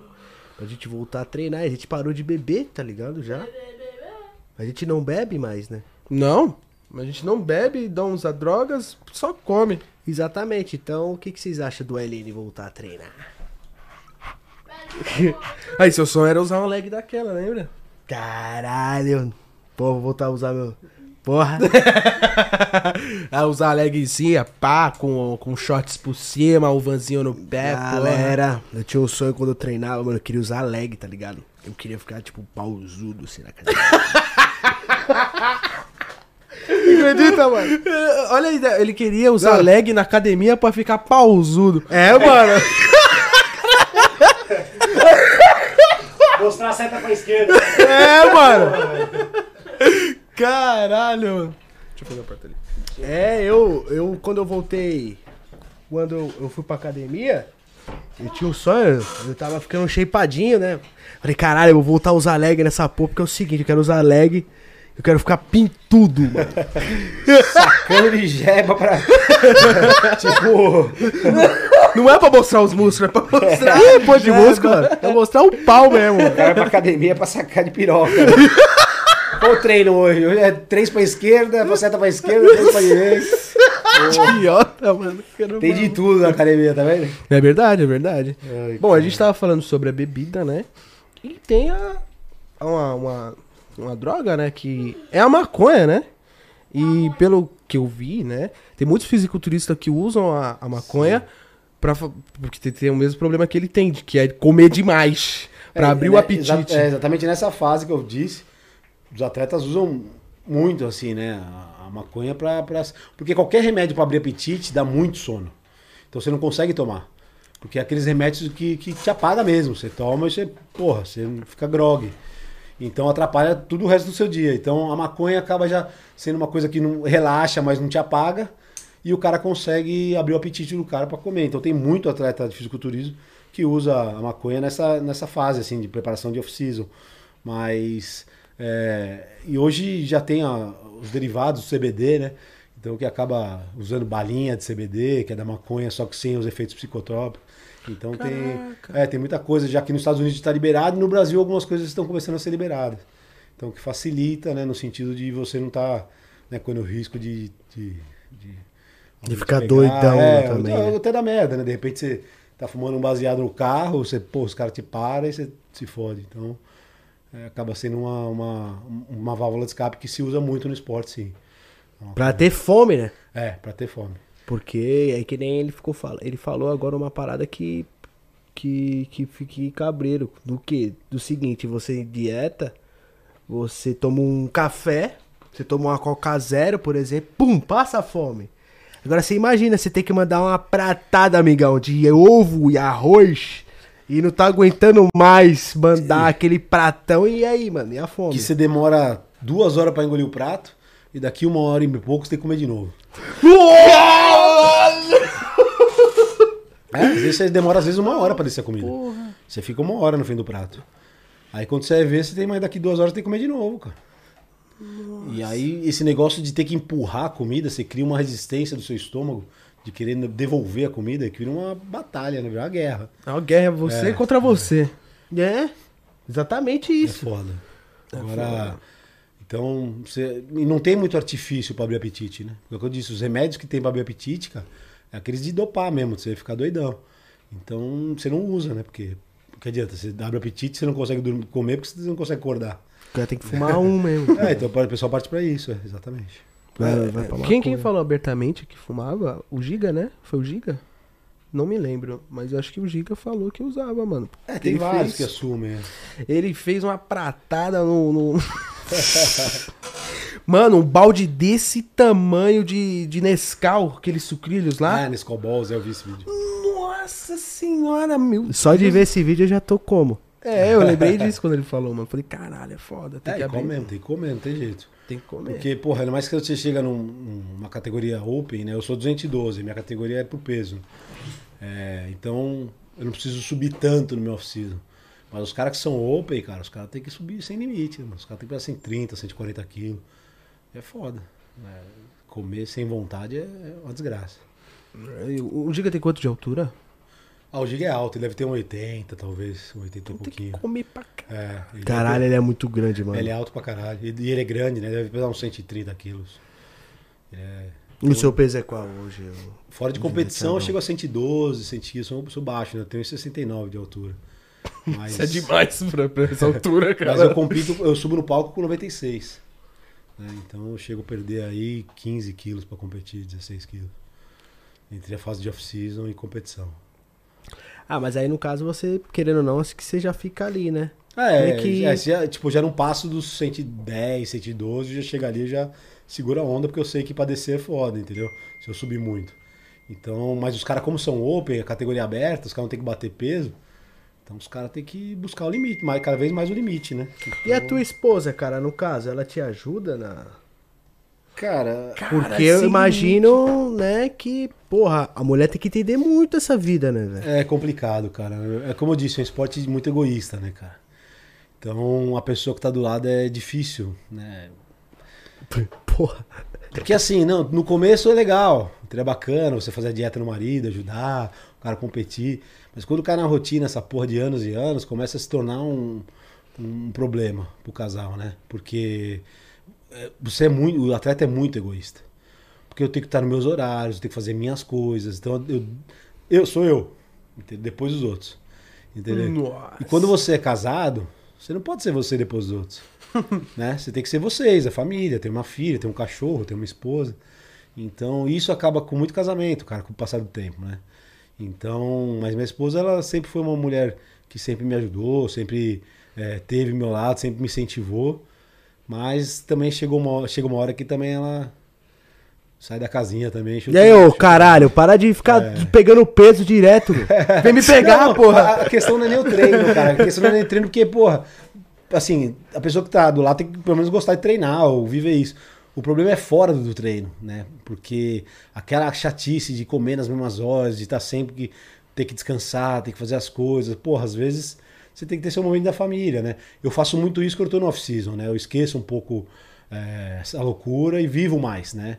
Eu me dou essa, essa folga, vamos dizer assim, né? Mas quando eu entro em preparação, eu me fecho na minha casinha, entendeu? Então, a, a pessoa, não só eu, né? Todos os atletas de alto rendimento faz- de- do bodybuilder fazem isso. Então, a pessoa que está do lado tem que, no mínimo, entender muito do esporte para saber que o momento do cara é, é aquele, entendeu? Então, é difícil conciliar, por isso que é, cara, é difícil você ver muito casamento acabando no esporte, por causa que chega uma hora que a mulher não aguenta mais. Ah, eu vejo. Porra, é foda. A, a- a rotina de vocês é foda. É, e, cara, o que acontece? Como, como eu, eu vou dar meu exemplo. Eu sou um cara que, quando eu começo a preparação, eu me fecho. Você não me vê em lugar nenhum, você não, você não me vê conversando com muita gente. Eu sou um cara. Chego na academia, eu. Puta, cara, não go, eu, eu sou muito chato. Mete o fone. É, Tipo- e, e sou chato, eu sou chato. Mas é, é meu momento, cara, entendeu? Eu entendo como isso, como a, a, a razão da minha vida, o que eu amo fazer, eu preciso fazer. Então eu dou um exemplo de um contador. O cara tá no escritório dele fazendo conta pra fechar o mês, você abre a porta e começa a conversar com o cara. Mano, vai chegar uma hora que o cara fala, irmão, para de falar que você não vou conseguir fazer minha conta. Você entendeu? Então é mais ou menos o meu treino. Então eu não gosto de falar, não gosto de conversar, não gosto. Então eu fico recluso, cara. Tipo, tipo E você tá com fome, você tá cansado, porra, então você fica puto com qualquer coisa. Então, pra evitar, eu me fecho. Você eh, não chega nem a, a- a treinar com um amigo teu, por Cara, não exemplo? gosto.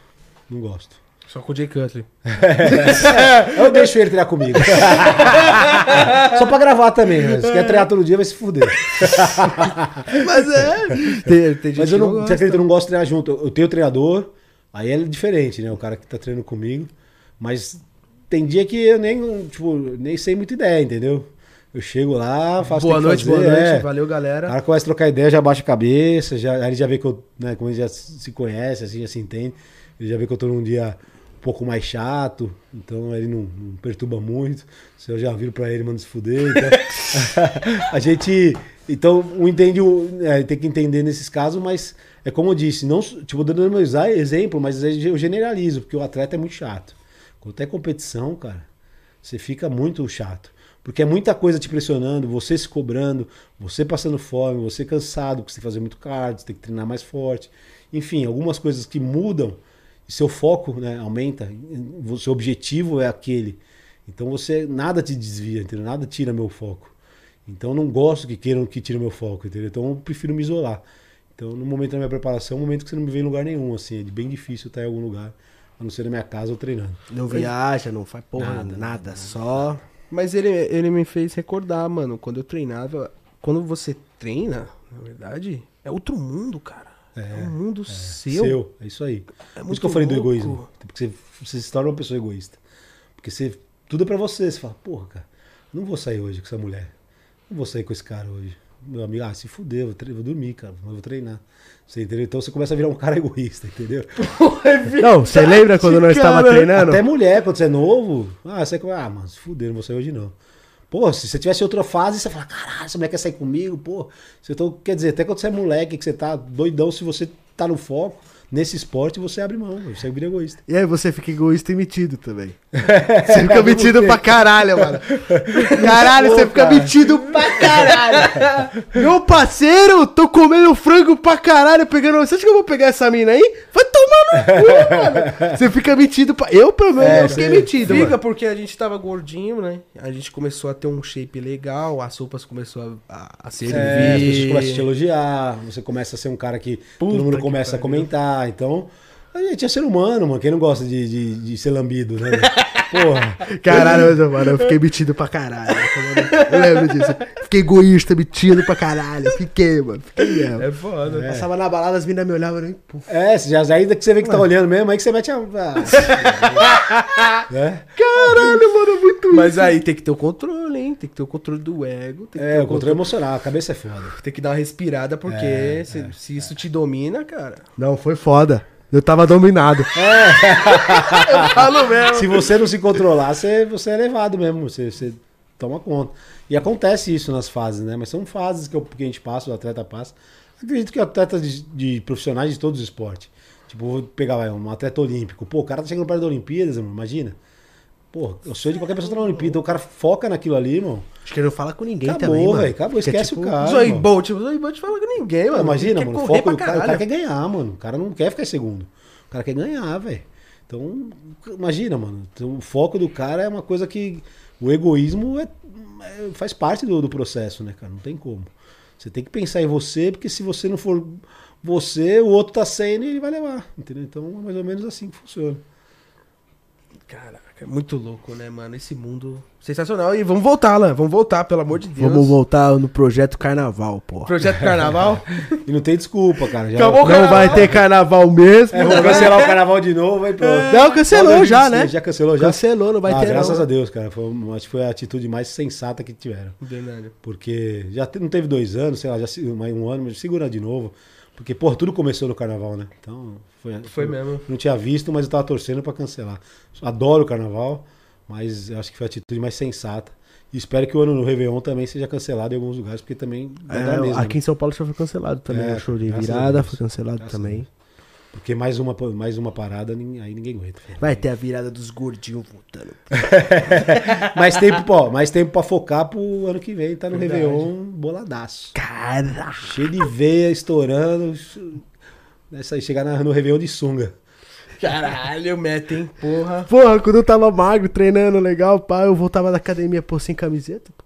É lógico. Viveu o maior frio do caralho, foda-se. Mostrar, né, velho? Foda, que qual, qualquer oportunidade. Eu acho que o Baza foi, foi o, o mais, mano, o Baza. Conhece o Baza? Conheço. O base treina CT, pô. Porra, o Baza, caralho, ele tava no Alasca, sei lá onde ele tava, no Chile, Ah, só gelo. é. Tava sem É, camiseta, tio. falei, Sacado, mano. Menos 50, né, a neve batendo na, na testa. Cara, cara de paisagem, né? Tá tranquilo. O Baza treina ali com a gente no CT, cara. Cara, que da hora, mano. Ele, ele passava dieta pra mim, Gente assim, me boa, levou no médico. Ele é meu amigo e tal. Hoje tá. Agora tá, tá, tá em outra patamar, né? Tá com a Salimene É, tá outro agora já. patamar. O cara é. subiu uns níveis aí. O cara Pegou a escada, pegou zerou o escada. jogo, vai ter que recomeçar. Que... Mas ele não treinou com o Jay Cutler. Vai se fuder, É isso Baza. aí, pô. Ele não Baza, treinou se com o fuder. Jay. Filha da Eu mandava meu, caralho, zerou. zerou. É. Não dá pra treinar com o Nicola, o Nicola tá de bengala. É. Tadinho, Eu já treinei né, com o? Big Ramy, que também é o atual Mr. Olímpia. O, pô, se começar a falar aqui até esqueço algum nome, de, mas já treinei com muito cara bom. Muito Tem o cara, Kai Green também, né? O Kai Green. Kai Green, o Kai Green é um cara que eu não treinei. Mas o Brandon Curry, que já foi Mr. Olímpia, já treinei. O, o Roelin Inquilar, um cara famosão também que já treinei. Pô, já, graças a Deus, eu tive o privilégio aí de ter muito conhecimento com esses E caras. quando você foi treinar com esse cara, por exemplo, o cara foi lá, pegou, sei lá, 70 quilos assim, esse caralho, mano. Eu treino com 45. Ah, mas Ah, você vou com vai, 70. Você vai, você vai. Eu vou fazer, Não volta pra trás, não. Você vai só pra frente, foda. O Cutler pegou 80, eu pego 85. É, você sai de lá, mano, você não consegue nem sair, sair pra onde vai, velho. Mas Onde eu tô, mano, mas, mas você vai. Mas pegou. Eu vi um vídeo do Fê Franco treinando com o Kai Green, mano. Juro. Ele fazendo assim, ó. Olha pro Kai Green assim, o Kai Green matando. mantendo pra caralho, suave aqui assim, ele. ele em choque, Tirando velho. onda, né? Ele falou, caralho, agora eu me fudi. É, o bagulho é louco, mano. Esses caras são nível, é que ele falou, né? Não tem limites, né? Não dá. Hoje pra ti, ô Tiagão, qual que é o, o, o- o fisiculturista da atualidade do momento agora que você acha que tá fazendo um bom trabalho, assim? É, o Big Ram é um cara difícil de ser batido. Porque ele é muito grande, né? O cara tem uma anomalia genética absurda, cara. É, Anomalia. é não, porque não é normal. Não é normal. O tamanho que é daquele cara não. É diferente. O Ronnie Coleman ele era muito grande, mas ele era uma coisa Não. estética, cara. Mas, não, mas, mas ao mesmo tempo que ele era muito grande, ele era estético. O Big Ramy, cara, ele é grande, mas ele é uma aberração. Você vê que, ele- você vê que é diferente, ligado? Vocês conhecem, já viram o Big Ramy? Tipo, vou ver agora. Deixa eu pesquisar. Então, aqui. é uma aberração, assim, tipo, é uma coisa absurda. Então, ele já ganhou pela segunda vez o Mr. Olímpia. E ele é um cara muito difícil de ser batido, porque ele é muito grande e ele não acertava o condicionamento. Então, ele ficava sempre em quinto, sexto. E aí, depois ele mudou de treinador, ele aceitou, acertou o condicionamento e tá subindo muito condicionado. Então, fudeu, assim, pra tirar o cara vai ser só se ele errar mesmo, porque vai ser difícil alguém bater ele agora. Tá, Assustador, né? pô, é assustador. louco, cara! É, o impressionante. Rony Coleman era mais, era mais estético. É, então, mesmo. era grande pra caralho, mas era uma coisa mais estética. O Big Ram é uma coisa mais. mais, sei lá, é mais monstro, né, cara? É mesmo. Uma coisa parece construída, cara. Assim, uma coisa meio que massa, boneco de massa, né? É, não parece um bonequinho de massinha? Caralho, rapaziada, o cara é muito grande, mano. Verdade. Esse é o cara ser batido, então eu acho difícil se ele não errar, alguém bater ele. Mas tá vindo uma nova geração, molecada aí também foda aí. Tem o Nick Walker, que é um moleque de 26 anos. Caralho, um moleque muito grande já também, muito novo, né, cara? Então, tá vindo uma geração aí que.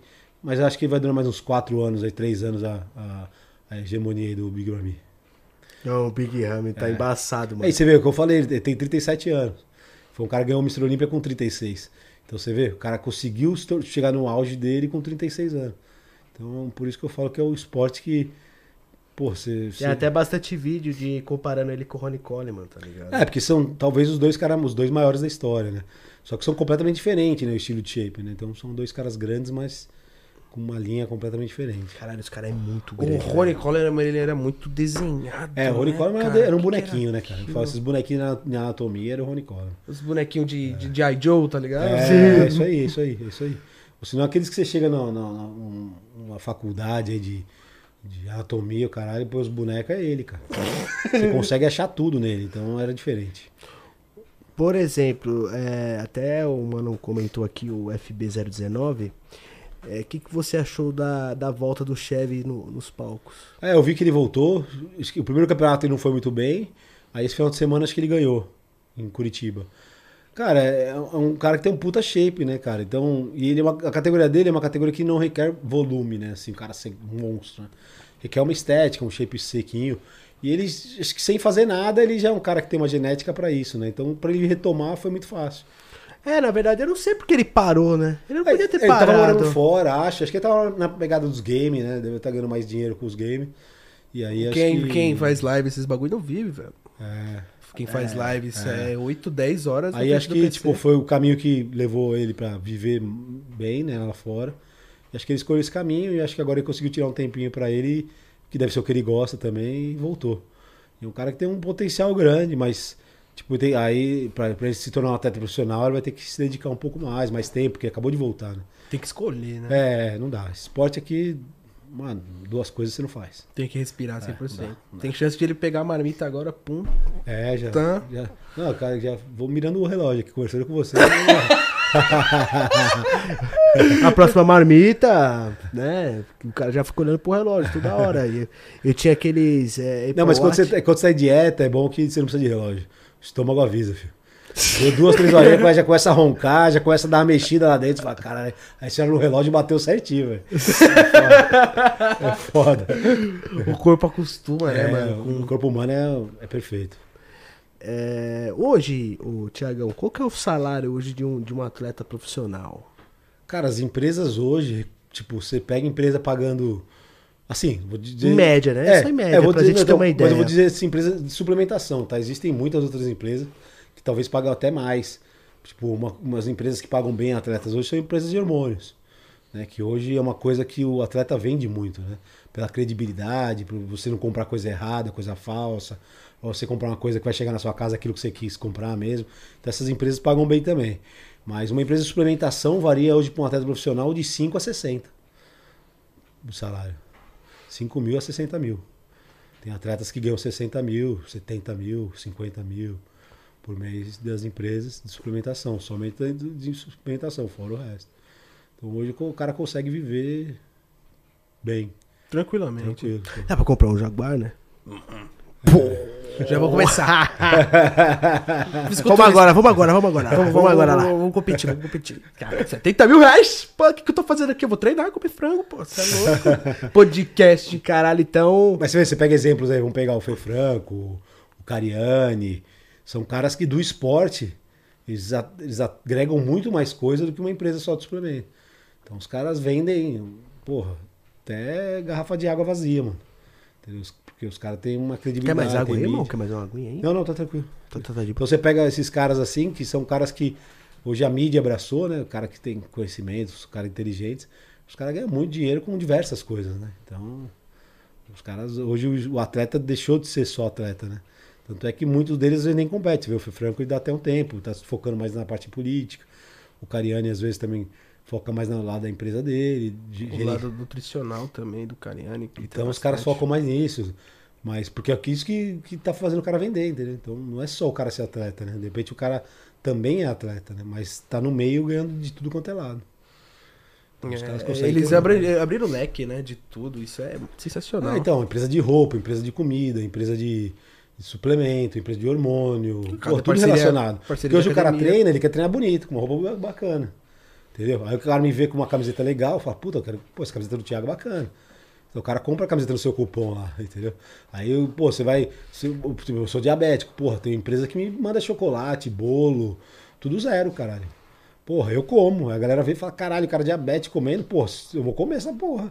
Porque não, se não tá zoando o cara, imagina, eu vou comer tranquilo. Tá zoando ele, né, pô? É, é, então, é exatamente, né? Entendeu? Então, quer dizer, tem essas coisas que, que patrocinam, né? Molhos, cara. Pô, você comer um barbecue sem açúcar, entendeu? Você comer um mel, tomar um, por mel sem açúcar. Caraca. Então, tem empresas que me patrocinam que a Mr. Touch é uma empresa que faz que é, tem outros segmentos, mas o forte dele é molhos, cara, molho zero zero sódio, zero açúcar, zero glúten. Então, porra, imagina você, você põe a sua comida para dar um sabor gostoso. Você que. Ainda mais aquelas pessoas que tem, ah, não uso sal, não molho, uso molho, você usar tudo zero.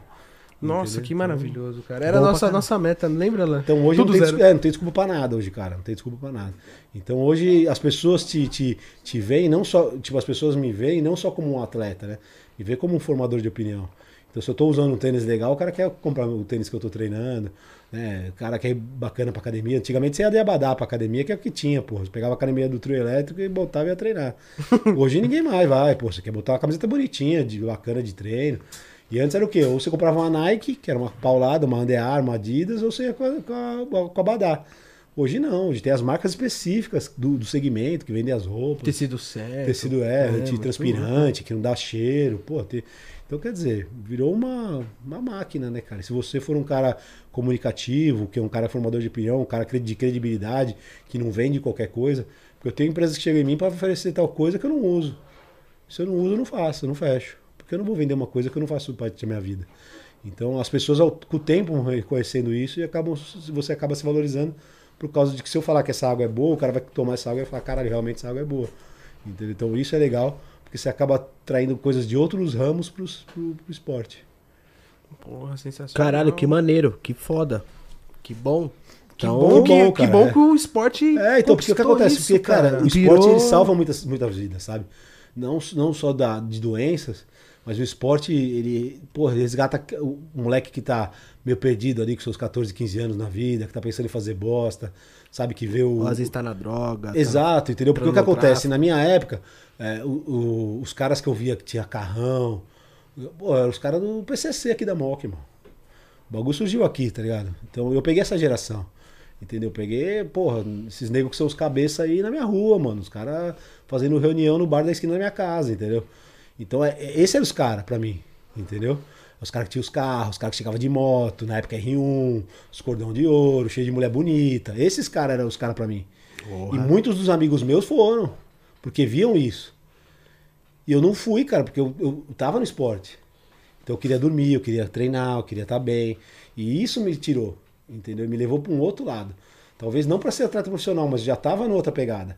Tu já foi baladeiro, por exemplo? Fui, cara, fui. Quando eu era moleque eu era. Mas o esporte me tirou, me- começou a me tirar. Tinha 16, 17, 18 anos, beleza. Quando comecei a focar, o negócio começou a me tirar. Aí eu comecei a namorar, casei logo. Entendeu? Porque era isso que eu queria, entendeu? Ter uma pessoa do meu lado que me apoiasse, que era minha parceira, meu braço direito. Então isso me tirou da noitada, me tirou de mulherada. Balada não leva ninguém a lugar nenhum, cara. Parece É. que o esporte ele tem esse poder É, e de. outra, e você ter uma mulher, cara. Porque é o que eu falo, cara, é, quando você é moleque, você, pô, você quer pegar um monte de mulher, você quer ser o cara.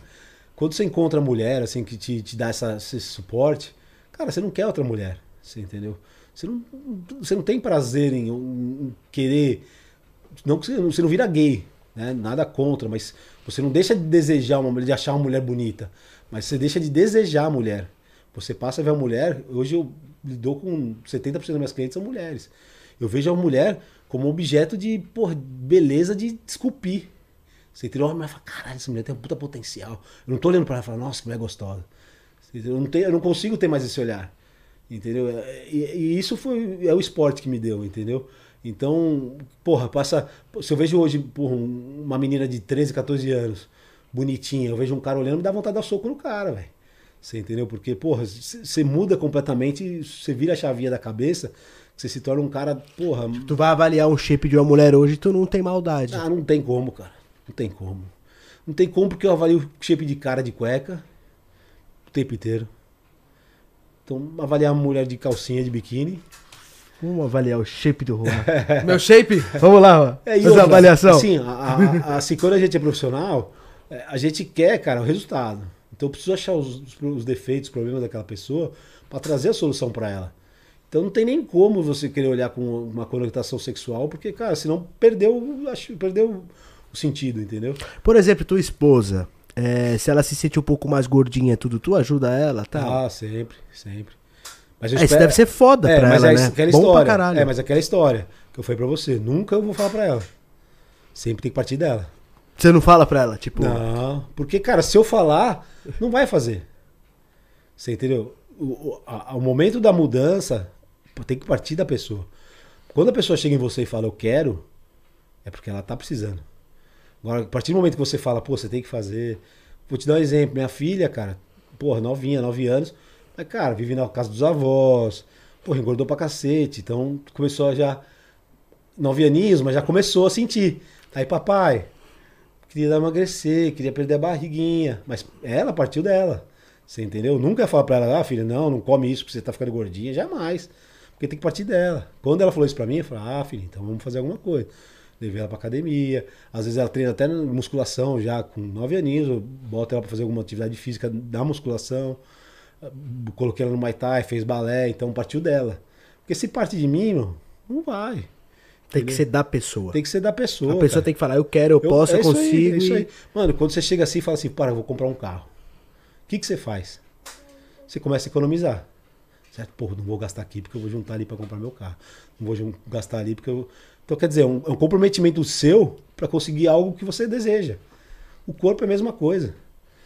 Entendeu? Não adianta ninguém chegar para você e falar, vai lá comprar o carro. Você vai falar, pô, irmão, não tenho dinheiro. Pô, vai lá e muda o shape. Puta, cara, não tenho vontade de mudar o shape.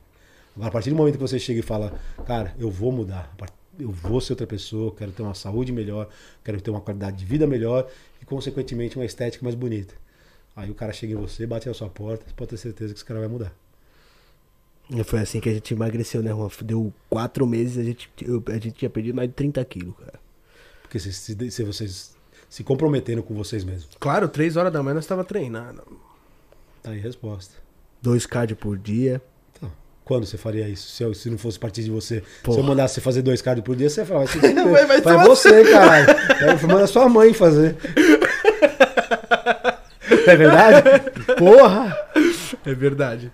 Falou tudo, cara. Mas hoje eu, eu às vezes sinto falta da de, de treinar pelo fato de eu ser um de ser um cara mais disposto quando você treina. É, você começa a ficar sedentário, você começa a sentir o peso né, da- da- das coisas. É, então- porra, hoje, caralho, fala assim, ai, vamos ali, eu falo, ah. Exato. Na época que eu treinava, vamos, vamos, Na vamos. hora. É o pronto. contrário, tem pessoas que pensam que é o contrário. É. Tem pessoas que pensam que quando vai pra academia, fica mais cansada. Mas é o contrário, cara. Sim. Você fica mais exposta pra fazer tudo. qualquer exatamente. É coisa. que nem a parte de cardio, eu falo que o cardio, a história de fazer o cardio em jejum, né? Ele não está relacionado ao emagrecimento. Ele está relacionado muito mais a ativar seu metabolismo. né? Então, como você passa um período da noite em repouso, quando você acorda, às vezes seu organismo demora um pouco para pegar no tranco. A partir do momento que você começa a fazer o cardio em jejum, seu organismo já estimula isso muito rápido. Seu dia rende muito mais. Então, as pessoas que criam o hábito de fazer cardio em jejum, dificilmente você vai ver a pessoa parar de fazer. Porque aquilo ali, cara, mo- move o dia do cara. O cara já sai de casa pilhado pra trabalhar, pra fazer as coisas dele, entendeu? Então tu acha que o cardio em jejum ele dá mais resultado do que o cardio sem sem jejum? No sentido de acelerar o metabolismo, sim. Mas no sentido de emagrecimento, indiferente. Porque qu- quando você dorme, seu metabolismo ele repousa. Então, até você, seu metabolismo despertar, demora algumas horas. A partir do momento que você faz o cardio, ele já desperta. Então, sua primeira, sua primeira alimentação já vai ser absorvidos os nutrientes melhor, seu treino vai ser melhor, você vai conseguir fazer as coisas tudo melhor, porque seu metabolismo já está trabalhando desde cedo. Entendeu? E a partir do momento que você não faz, ou que você está sedentário, seu metabolismo cada vez fica mais lento. Então você demora, porra, tem cara que só funciona depois do almoço. O cara a manhã inteira na merda, cara. Eu. O cara come, puta, Eu. fica fudido. Puta. Metabolismo. Nós não, eu não tomo nem café da manhã. Você ter uma noção. Então, Eu não isso é- funciona isso é de ruim. manhã. Não Por quê? funciona. Porque teu metabolismo está lento. A partir do momento que você começa a fazer um cardio, por exemplo, você vai começar a sentir fome. Então você vai acabar o cardio, você vai comer. Porque o seu organismo vai Eu faço um cardio de jejum. E aí você come? de fome. Não, fala aí pra nós começar a fazer um- amanhã. Fala aí, o que, que nós temos que fazer? É, Vou anotar agora. Vou fazer a pergunta Vou anotar, vou anotar, vou anotar. Nós queremos mudar a vida amanhã. O que precisamos fazer pra emagrecer da maneira correta Saudável. e É. saudável? Primeira coisa é Eu vou anotar você... aqui, ó. Tô anotando. Primeira coisa é você estar disposto a mudar. Como eu disse. Não adianta você é, ser uma coisa que alguém te imponha, né? Você tem que. Isso tem que partir de você. Disposto a mudar. Boa, boa. Boa, boa, começou bem. A, a- a segunda coisa é você procurar um, um profissional que possa te orientar no caminho certo do que você tem que fazer. Porque você fazer 100% a coisa errada, não dá certo. Então, quer dizer, você tem que fazer 70%, 80% da coisa certa. Que vai vir um resultado. Porque tem cara que fala, puta, eu faço tudo certinho. Não, você faz tudo certinho que aquele cara te passou. Mas tá errado. Então, seu 100% tá uma bosta. Você tá se matando para fazer um negócio que tá errado. Então o resultado não vai vir. Não adianta você dar seu 100% do errado. muito melhor você dar seu 60%, 70% do certo do que seu 100% do errado. Então nem sempre o profissional que você procurou, ele é capacitado para te ajudar. Então tem essa, porque às vezes o cara fala, porra, eu faço não sei o que, eu treino, como dieta certinho, porra, e não vejo resultado. Porque tá errado. Você entendeu? É verdade. A- Lembrando, a gente tava comendo arroz, frango, arroz, frango. E o Renato. O que, que o Renato tinha te passado pra comer, o Cariani? Bacon, Bacon, Gordura. é, mussarela, salada. salada, é bacon, mussarela, é hambúrguer de patinho. Eu falei, caralho! Quero essa dieta pra minha vida! Hambúrguer de patinho, o que mais? É uma dieta mais cetogênica, né? Mais rica em gordura do que carboidratos. Isso. Eu falei, caralho! Tá vendo? Por isso que é bom, foi o que ele falou. Tem que é procurar um é, profissional. você tem que procurar um, porque é muito individual. Então você tem que ter um, pegar um profissional que realmente vai te conduzir no caminho certo. Se você se fizer 60% a 70% desse caminho certo, você vai ver resultado. E às vezes você fazer 100% do caminho que não é certo, você se frustra, você não vê resultado, você desanima, você não continua. Entendeu? Então a primeira coisa que você tem que fazer é procurar um profissional capacitado para te ajudar. E aí o que ele passar, se propõe a fazer e confia e vai embora. Na Perfeito. minha idade, o que é que eu faço? Morro logo? Salve Alves, tamo junto. É a meia. Meia meia, cara. Não dá mais não, né? Dá, V8. pô. Só não dá jeito pra morte. filho. Mas rapaz, ainda dá ainda. Dá. Mas se eu pegar um peso, o braço cai fora, sai pra fora. Ah, não dá. Tudo, é, como eu disse pra eles aqui, é um processo. Você não vai chegar na academia e treinar comigo. Você vai chegar na academia e fazer o seu treino.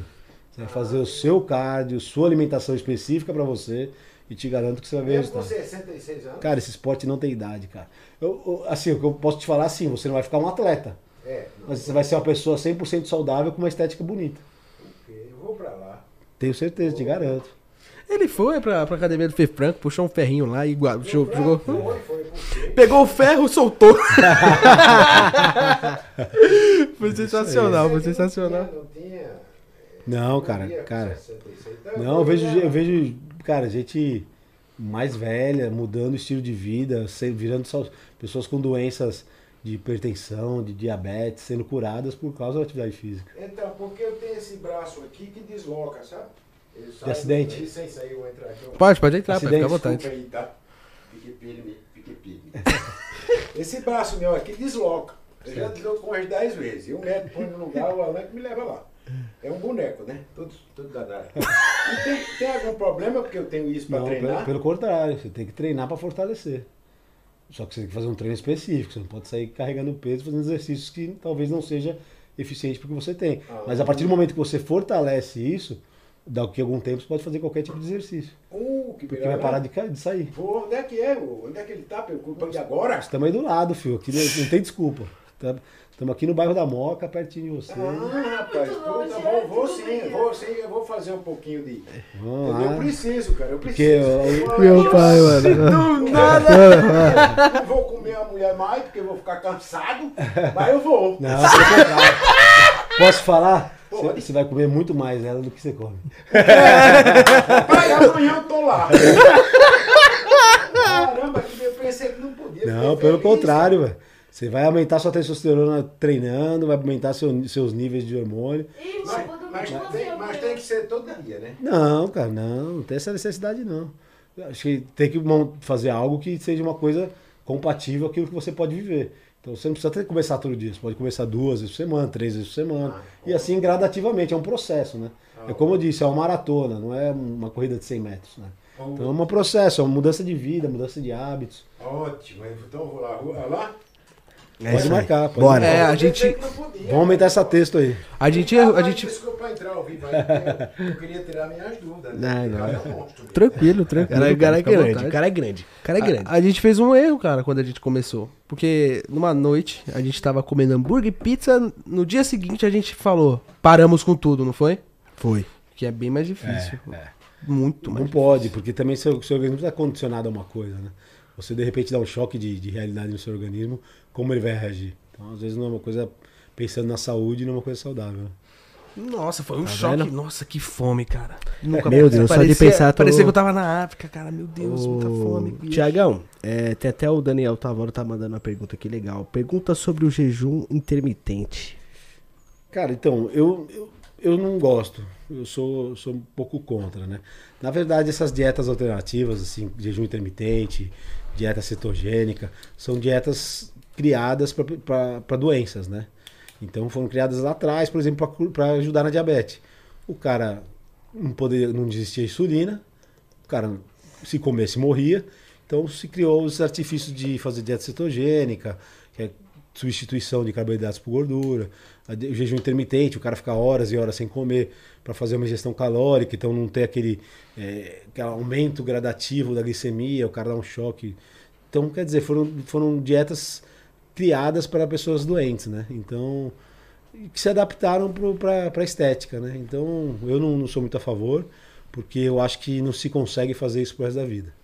Então, em algum momento você vai parar, você vai voltar para você vai comer carboidrato, você vai comer mais vezes no dia, e seu corpo vai ficar aquele, aquele famoso efeito sanfona, né? Engorda, emagrece, engorda, emagrece. Então, acho que a regularidade é tudo. Você ter regularidade, você dividir seus macros, você fazer uma dieta consistente, todos os dias você comer os mesmos horários, as mesmas coisas, os mesmos pesos. Isso vai trazer para você uma consciência que o seu corpo vai entender o que está acontecendo, vai começar a absorver melhor os nutrientes e eliminar os nutrientes que não for necessário. Então, quando você come e treina, seu corpo já sabe o que você vai fazer. Então, ele pega aqueles nutrientes que ele sabe que você vai gastar e gasta. Então, a partir do momento que você fica fazendo jejum intermitente ou cetogênicas, tudo, o seu corpo começa a criar, na minha opinião, uma confusão. Então ele não sabe quando que vai vir um carboidrato. Então quando vem um carboidrato, puta, ele segura e estoca porque ele não sabe quando vem de novo. Entendeu? Então eu não sou muito a favor. Tem muitas pessoas que se dão bem, né? isso é fato, não estou falando que, é, que não, não, presta, mas eu estou falando que não, não é uma coisa que me, me, me atrai nem indico para ninguém. Tá certíssimo. Eu fiz jejum, eu fiz jejum já. Nossa, parece que é o triplo de fome. É, e a hora que você come, Parece mano, volta você, você chuta o pau com a barraca, não tem jeito. Eu falo, o organismo chega uma hora que você não sustenta. E aí dá um rebote, né, cara? Volta tudo de novo. Uhum. Então você prefere mesmo é, ficar normal mesmo, é, comer de 3 em 3 horas. Duas em 2 horas, 3 em 3 horas, 4 em 4 horas, não importa. Mas você, você criar uma rotina né, de alimentação nos horários ali pé, próximos, para que o seu organismo possa saber para que, que você está comendo aquilo. Então, qual a função de eu estar ingerindo tanto carboidrato, tanta proteína? Porque ele sabe que eu vou gastar no treino. Então ele já sabe que, que não precisa estocar aquilo, né? Porque ele sabe que ele vai gastar e vai vir de novo. Então o seu organismo trabalha como um reloginho. Que muito louco, né, mano? O corpo humano é. É, foda, é, é maravilha, é, né, sensacional. É, tem coisas que nem o médico sabe. Não, não dá, não dá. É verdade. Não tem, tem coisas que o médico não dá, não sabe, é absurdo, cara. O corpo humano é. E outra, aqui nós falamos a parada da individualidade, cara. Isso é que mais apaixona, assim, sabe? Você fazer uma coisa num cara dá certo, no outro não dá. Você tem que quebrar a cabeça pra achar o que o corpo do cara vai querer. Puta, então aí eu acho isso sensacional. É que você mudar o cara, né? Mudar a vida das pessoas. Não só esteticamente, né? Mas um cara que tem que tá com uma saúde às vezes um pouco alterada, você conseguir fazer o cara ficar saudável, fazer os exames, dar tudo bonitinho, o cara se sentir bem. Isso é, é foda. Esteticamente é também incrível. O psicológico do cara fica sim, bem melhor, sim. a autoestima. A pergunta tudo, né, muito né, boa aqui do Lima Evangelista.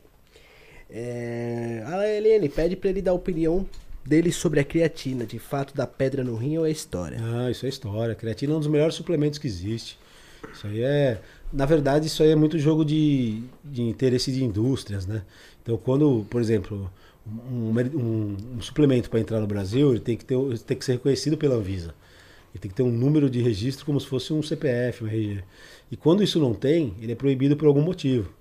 Então as empresas, cara, isso gera dinheiro, né? Então para conseguir esse, esses, esses, esses números, né, que a Anvisa libere, então você tem que fazer um estudo, tem que fazer isso aqui.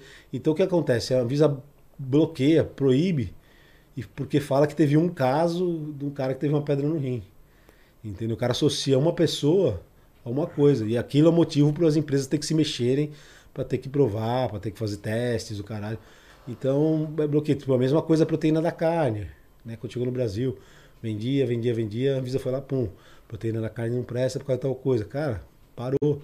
Depois ficou comprovado que não tinha nada a ver, não sei o quê. Então são, são desculpas que os caras usam para arrecadar dinheiro, para fazer a gente de tonto.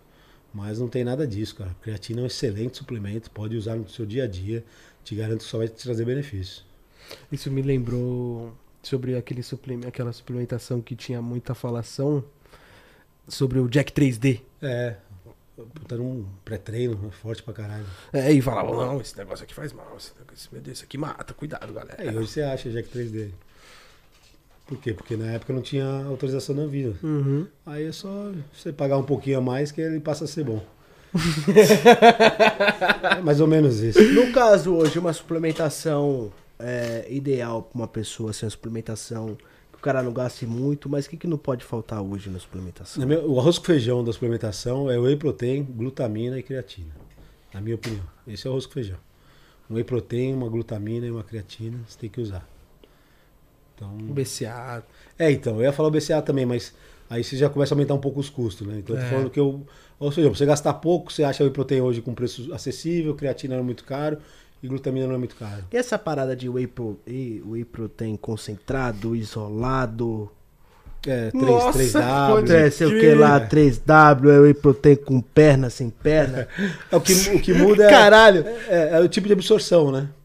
Então, tipo, o isolado, ele é uma absorção mais rápida, né? O concentrado, uma absorção mais lenta. O, o caseína, mais lenta ainda. Um time release é uma, uma, uma proteína que vai sendo absorvida durante as- algumas horas. Então, o que muda é como o seu organismo absorve a proteína. Então, se fala muito da isolada, pós-treino, né? Porque como você acabou de ter o desgaste, você tomar uma proteína que é absorvida rápida, né? Então, por isso que se fala muito hoje da, do whey protein isolado. Né?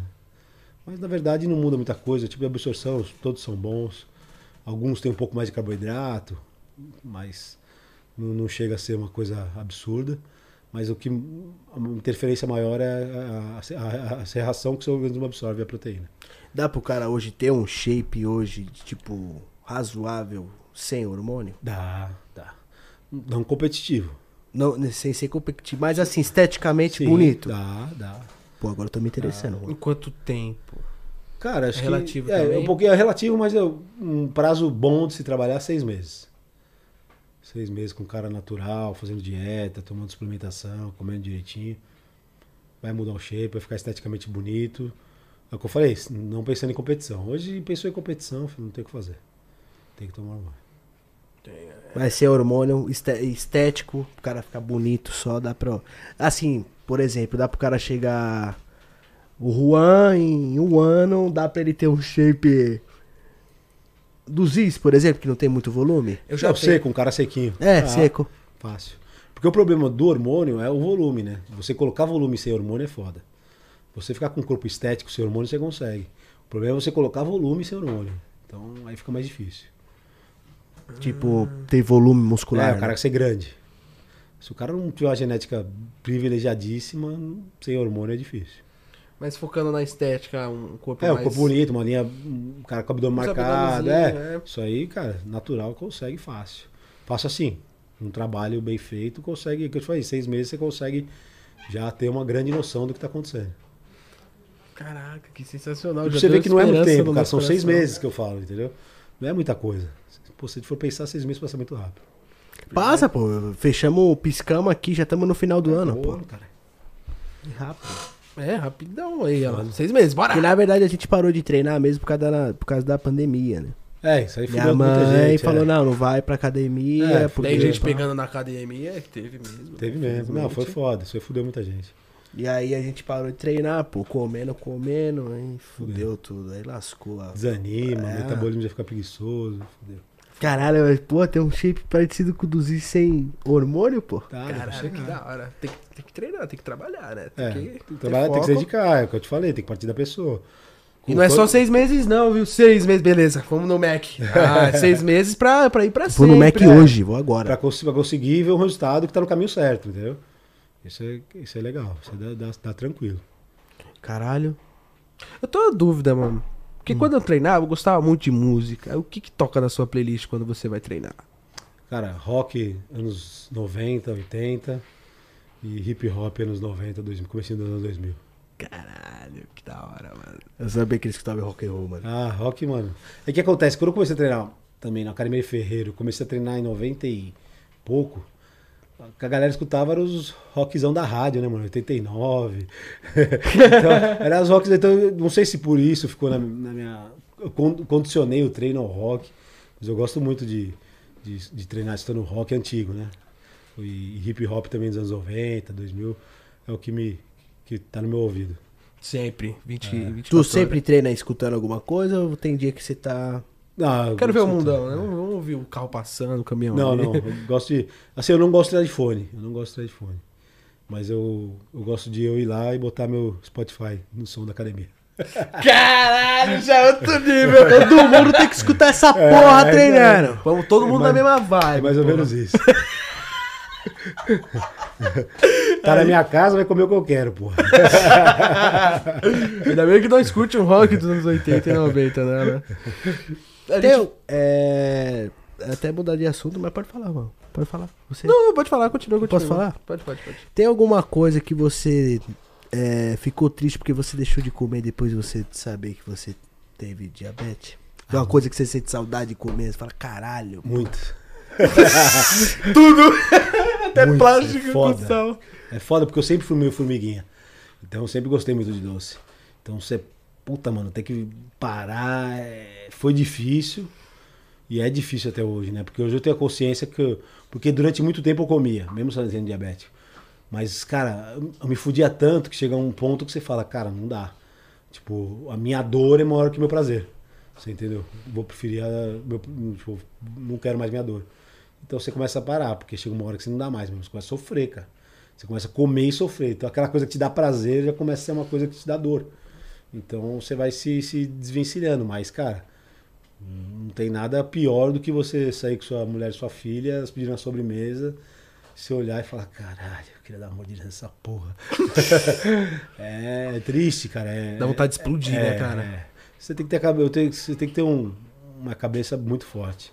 Porque você é, abdicar, né? Quando você pode, porque eu tô fora de competição.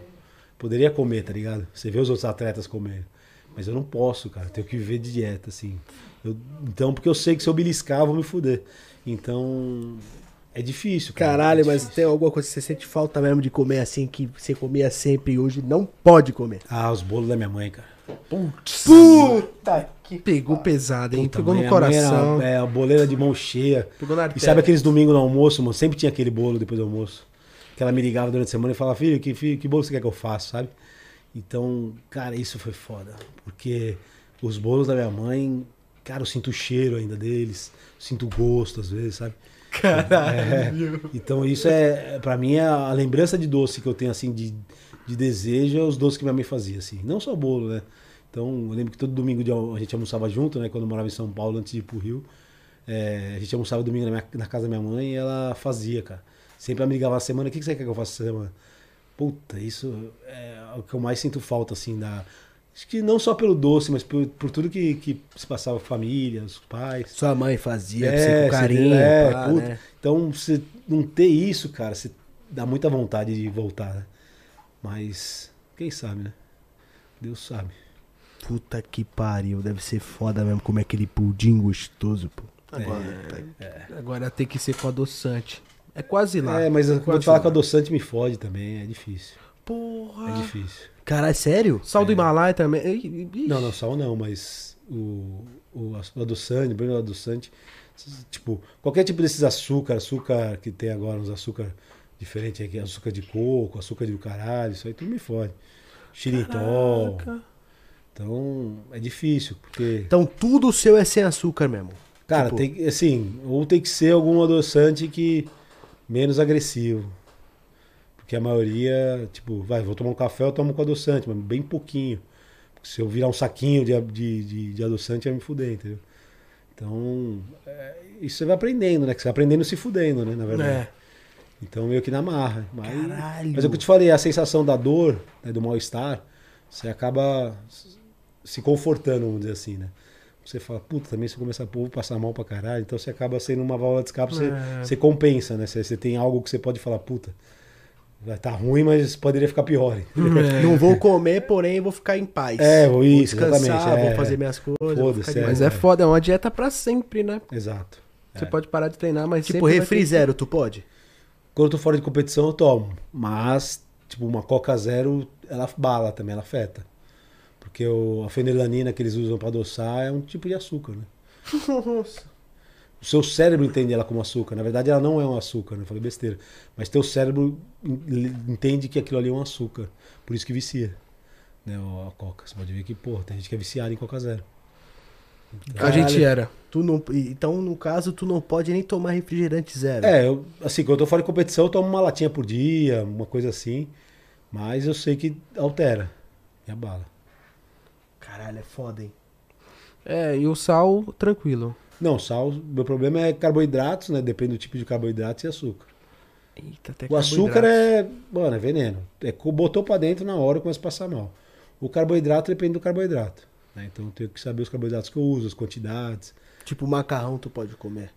Posso comer, mas eu tenho que saber quanto tá minha glicemia pra saber quanto de insulina eu tenho que tomar. Meu Deus. Mano, o bagulho é foda demais, mano. É foda. Então, tu, tipo, tu pode comer o macarrão, mas aí tu tem que fazer um cálculo de quantas É, eu gramas. meço, eu tiro a minha glicemia na hora, vejo como que tá. Dá aquele furinho. É, aí já pra saber quanto de insulina eu tenho que tomar pra comer. Então, tipo assim, tu é, por exemplo, comer fora, tu não come né? fora. Nunca. Como, como. Só que tem que estar com. É, o tempo inteiro medindo e tomando insulina. É cálculo. É matemático. Caraca, eu tô rindo, né? Pô, matemático, porque ele falou matemático. Não, Puta, é toda hora tem que estar com a calculadora, É isso aí. pá, furinho no dedo. Caraca, O que o bicho. seu corpo faz sozinho, eu tenho que calcular pra, Pra fazer. pra fazer.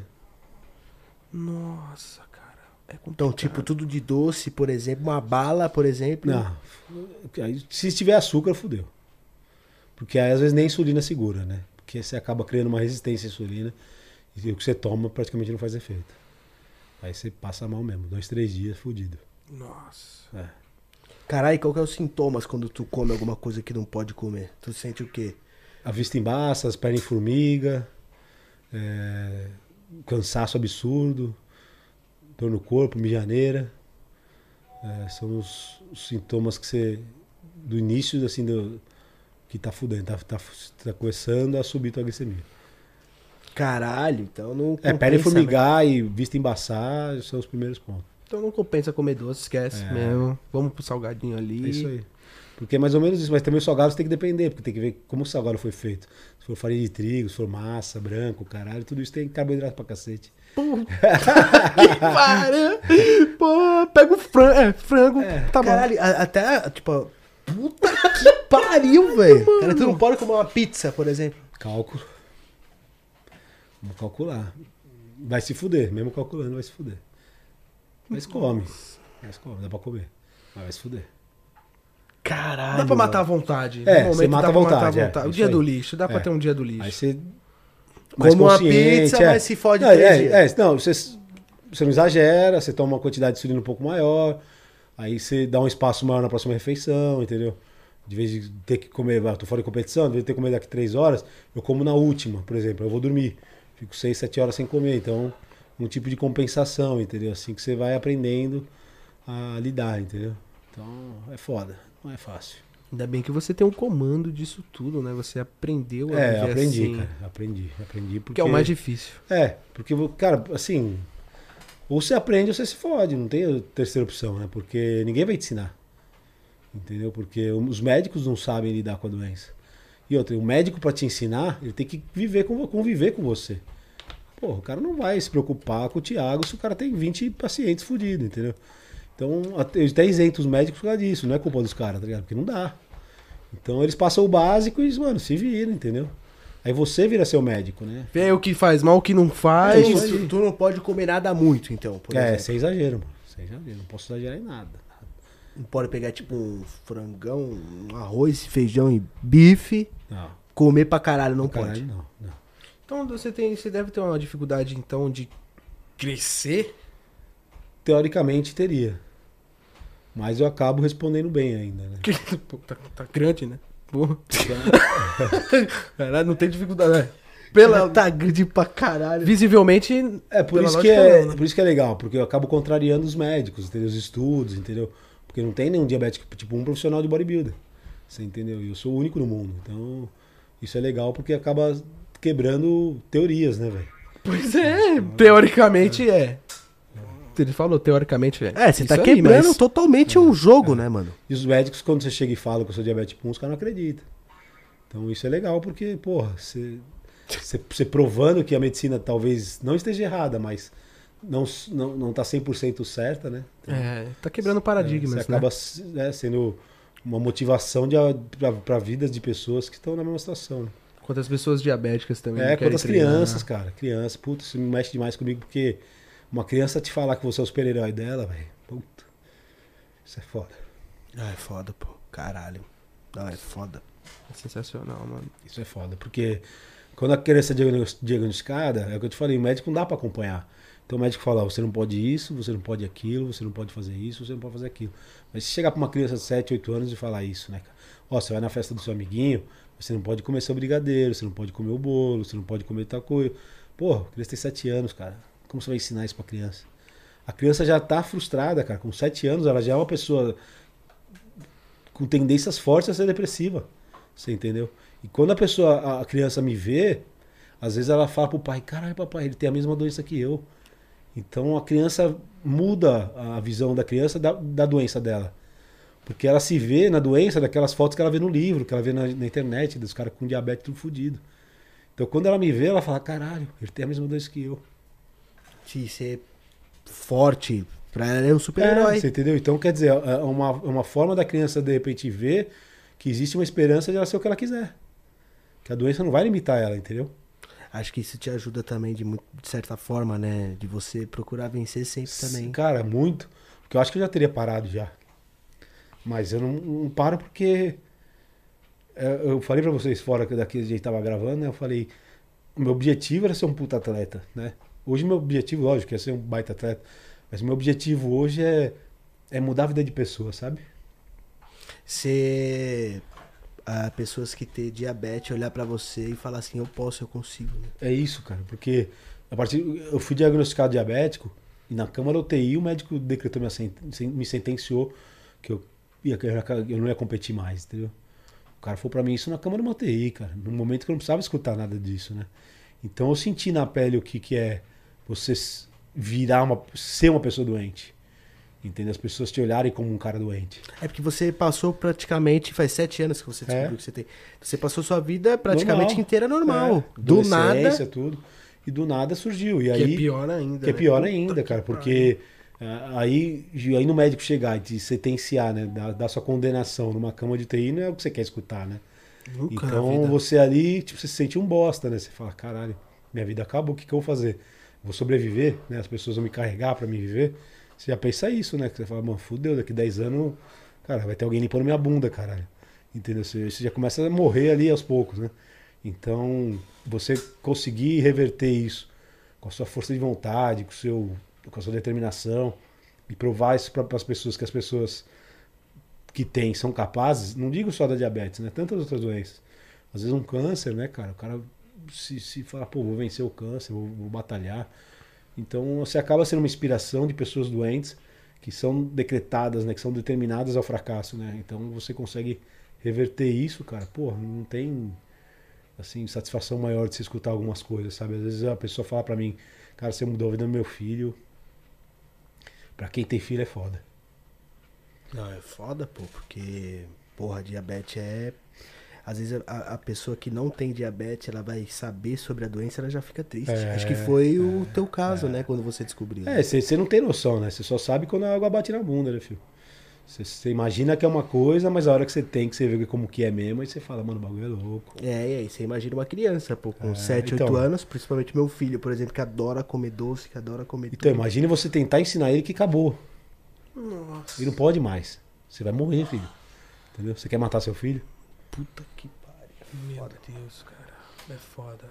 É foda de verdade. Porra. Porque você fala, vou deixar ele comer, tadinho. Mas você vai matar seu filho.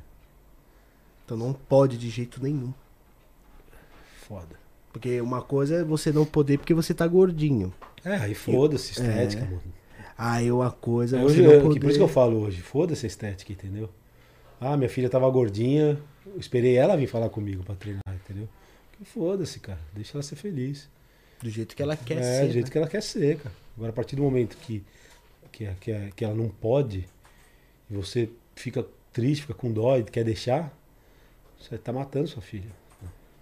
É foda, pô. Caralho, foda. E, porra, você manter um volume desse aí com as suas limitações. Parabéns. Palmas aí, galera. Você é louco, Porra.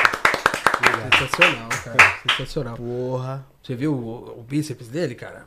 Porra, o cara é grande mesmo, porra. Se ele não tivesse. Mas o tamanho dessa, dessa TV, mano. Que é essa bola da Nike, o bagulho. Você é louco.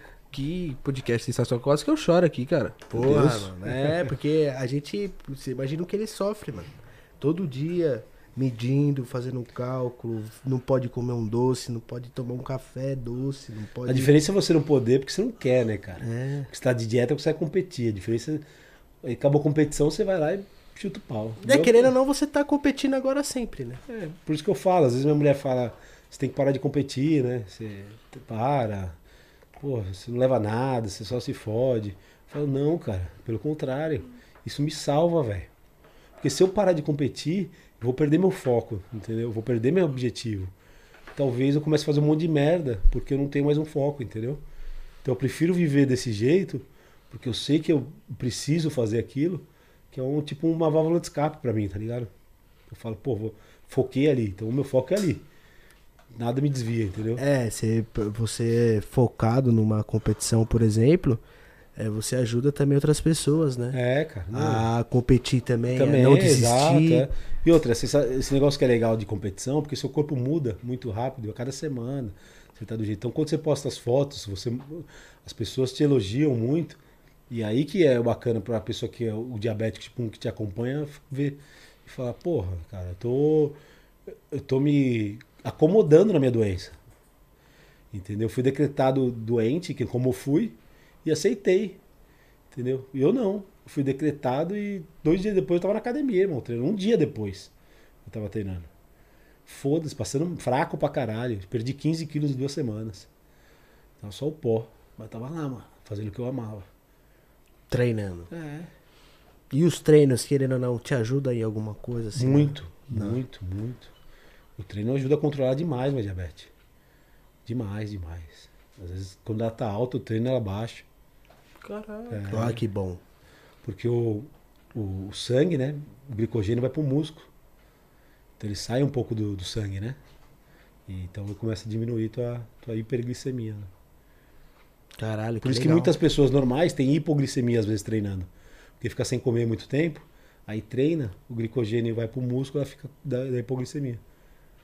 Depois a pessoa passa mal treinando, Hum, entendeu? Por causa disso. isso me lembra o BB King, cara. Big King, ele tinha diabetes, né? Ele infelizmente morreu de diabetes.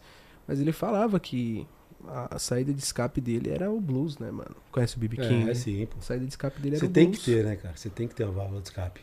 E você fazer, ter uma válvula de escape que te faz bem, porra, melhor ainda, né, cara? Então, eu não consigo, eu não me vejo não treinando, sabe? Antes da tua, diade- da, da tua diabetes, por exemplo, tu, tu bebia? Cara, eu nunca fui um cara muito de beber, de usar droga. Só na fase de adolescência eu fui despirocado. Descobrindo o mundo, né? É, é, Viu o que é bom, o que é ruim, vai- pra Mas nu- nunca fui um cara de dar trabalho meus pais, pra, pra ninguém que eu saía. Sempre fui um cara tranquilão. Assim, fui, do, fui criado no esporte. Eu entrei no esporte com 4 anos, né? E o esporte é minha vida, né? Então, o esporte te dá disciplina, te dá educação. Fora isso, tu também estudou, né, pô? É. Tu é formado. Sou advogado, formação, minha formação acadêmica é de advogado. Cara, é mais fácil, pô, tu, É, né? saber, Porra. de- né, não é mais fácil do que, pô, né, Só na caneta, né? Mas eu aí eu me formei nos Estados Unidos em nutrição. E. Cara, mas o que eu amo é treinar, é me preparar, preparar os outros. Cara, isso aí é, é o que me dá o sentido da vida hoje. Caraca, que da hora. E Que se legal. preparar também, né? Não, muito, cara. Essa minha competição é o que me, me dá força, né? Para levantar o dia seguinte. Por exemplo, eu tive no, no Rio de Janeiro duas semanas atrás, eu peguei o H1N1. E tudo que eu pego de gripe, qualquer infecção, inflamação, cara, me despiroca tudo minha, minha diabetes, né? Então, por exemplo, enquanto eu vejo todo mundo com, pô, reclamando, porra, peguei um negócio, tô zoado, porra, olha que eu tava zoado. Mas eu, mano, era minha, meu combustível não, não, não zera, cara. Eu levanto da cama me arrastando e vou fazer o que tem que ser feito. Então isso já é uma coisa minha, cara, sabe? Que a doença despertou em mim. Então, essa, essa vontade de vencer, não só no esporte, né? na vida. Foi a, a doença que me, que me causou, assim, sabe? Eu falo que. Desculpa. Foda. É foda, mano. É, Mas complicado, Fica mas fica fica à vontade, fica à vontade. Não, que a, a doença me fez perder muita coisa, né? Muitos prazeres, muita coisa. Mas a doença me mostrou um lado da vida que eu não teria hoje. Então, eu falo que eu dou um valor a um- uma garrafa de água, que quando minha glicemia tá alta, minha boca seca. Aí eu tomo uma garrafa dessa aqui, parece que eu não tomei nada. Aí eu valorizo a água. O cara fala, cara, como é bom tomar água. Caralho, é coisas que, que tipo, tu não sabia. É, então, coisa boba, sabe? É uma cara, garrafa d'água, velho. O cara te traz uma xícara de café e te traz uma barrinha de chocolate. Caralho, queria comer essa barrinha de chocolate. Porra, não pode comer a porra da barra de Você chocolate. entendeu? Que é uma coisa, uma merda. Puta Que vem junto com o café, você entendeu? Caralho, Então são é foda. pequenas coisas que você, que você não via. E você começa a enxergar agora. Porque você começa a valorizar um copo d'água. Então à noite, quando minha boca seca, que minha glicemia tá alta, eu ir pra cozinha e tomar um copo d'água, cara, é como se, sei lá, uma, uma sensação, ai, cara, que coisa boa. Você vê que Um copo um d'água. copo d'água, né? Você entendeu? Você fala, puta. Copo d'água é melhor do que andar de lancha, de Você andar entendeu? de carro, É. de que tudo, né, Você cara? entendeu? Aí você começa a ver. A simplicidade das É, coisas. porque o, né? que, o que adianta você ter tudo isso se você não tem a saúde? Se você não consegue andar até o lugar, se você não consegue se movimentar, se você depende das pessoas para te levar de um lado para o outro, se você não é dono dos seus, assim, das suas ideias, dos seus discernimentos, depende de alguém para fazer as coisas para você. Então tua vida muda do- da noite pro dia, literalmente. Então enquanto a gente se preocupa em conquistar, que é muito legal, você realizar seus sonhos materiais, mas quando acontece algo assim, você começa a ver que a vida é muito mais que isso. É muito mais do que um carro, do que uma moto. é legal do pra que... caralho. Todo mundo quer ter. Eu também quero ter, não sou bobo. Eu tenho um carro legal, tinha, tenho moto, gosto. Mas se fala se dá tudo isso aqui pelo teu pâncreas, na hora, Ah, foda-se tudo. É meu carro aqui que eu quero Na meu hora. pâncreas de volta. na hora. Entendeu? Tudo que você trabalhou, tudo que você conquistou, você, mano, você dá. Top. Hum, Você vê. é foda. Minha diabetes vai embora por causa disso tudo? Toma. Top. Tchau. É Tá começar do zero, com a roupa do corpo. aí. Mas pelo menos tô saudável de novo, né? Tipo Pelo assim, menos eu- é. aspas, Não, né? você vai fazer o que você tem vontade de fazer. Vai É porque eu falo, quando a pessoa já nasce com. É diferente. É diferente, pô. diferente. É, tipo. Pergunta pra um cara que tá, foi diagnosticado com câncer. Se não, tudo que ele conquistou trabalhando, ele não dá. Em troca da cura dele. Com certeza, acho que tudo. Um amigo meu é, recentemente curou do câncer. É, ele é, tava fazendo quimioterapia, né? E aí ele venceu tudo, o câncer e tal. E aí em seguida, cara, um mês depois a mulher com câncer também.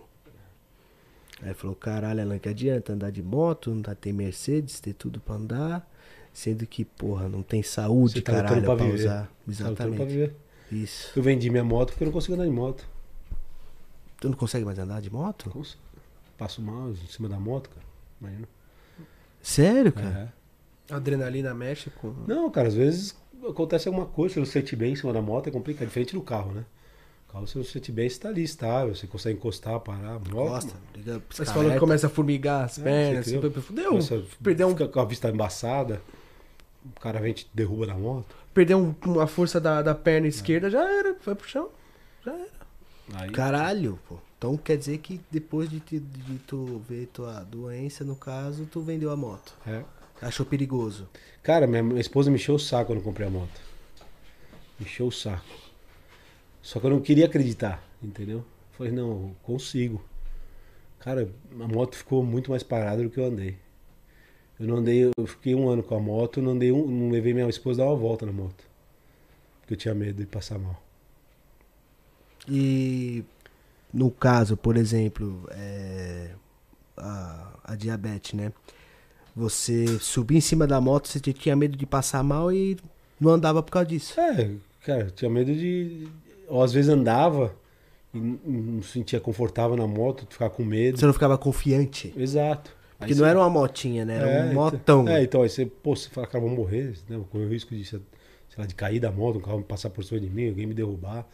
Você fala, tu tem uma filha, cara, quero ver minha filha crescer, né? mano?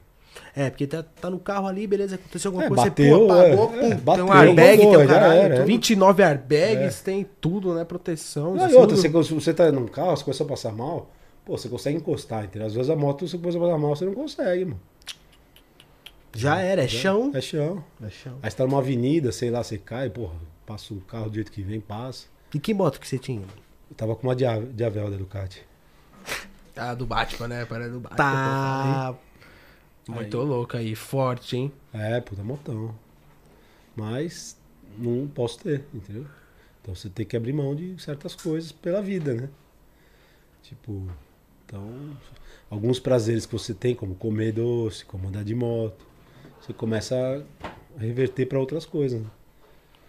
Então, Nada de bem Acaba material. comprando um carro até um pouco mais caro, porque não pode é, né, ter a moto, né? Falar, ah, vou ter um carro é até um você, você pouco acaba mais... compensando de outra forma, entendeu? É, vou ter um carrinho... Mas o mais bonito disso tudo, né? Eu passei por essas coisas que você passou também. Eu tenho diabetes, mas fiz nove cirurgias por causa de moto. Mas o importante disso tudo seu é suas pernas. É. Entendeu? Você levantar de manhã. Não, é, é o que eu falo, cara. Isso, é muito Isso não tem preço. Não. Isso não para. Você levantar e ter condições de viver, É muito bom. você não sobreviver. É muito bom. Você viver. Isso não tem preço. Não, na, na cama de hospital, quando eu estava lá, cara, eu, não atrapalhando vocês aí. Não, fica de boa, pode falar, Na cama de hospital, quando eu estava lá, eu vi as meninas assim em pé me trazendo uma xícara de café. Eu chorava para pegar aquela, aquela xícara de café e tomar e não podia. Aí eu vou te falar. É. Eu não sei se é o que eu falei, quando a água bate, você sente o sentido da vida, né? é isso, né? A gente fica, é, como eu falei, é o, o valor que eu dou a um copo d'água. É isso. Eu não dava valor a um copo d'água. Porra, a água sai da torneira, sai, caralho. Claro. Você entendeu? Mas você poder dar valor que é. Puta, que você tá com a boca colando, cara. A boca seca. Que você vira isso aqui e não mata a sede. Aí você começa a beber água e você fala, caralho, que coisa boa da porra, velho. Pois é. É como o cara tem vontade de urinar, não pode. Pô, é embaçado. Você é louco. É. É, saúde é Então a gente tem que dar graças a Deus, porque o diabetes não é doença, cara. Diabetes é só você cuidar dela que você não vai ficar doente. É. O meu sogro morreu com quantos anos? 100 anos. Lá É. no Nordeste ele tinha diabetes. Ele só cuidava dela e acabou. Então não é doença. Doença é você ser uma perna, você ser um braço. É, aí não tem você jeito. sem poder levantar de manhã aí, isso é foda.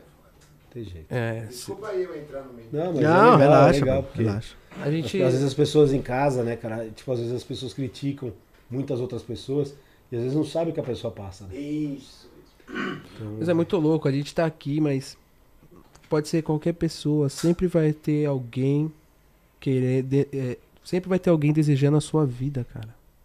Sempre vai ter alguém que vai querer o que você tem, entendeu? Tipo, uma comida, um prato de comida, É. um arroz, um feijão.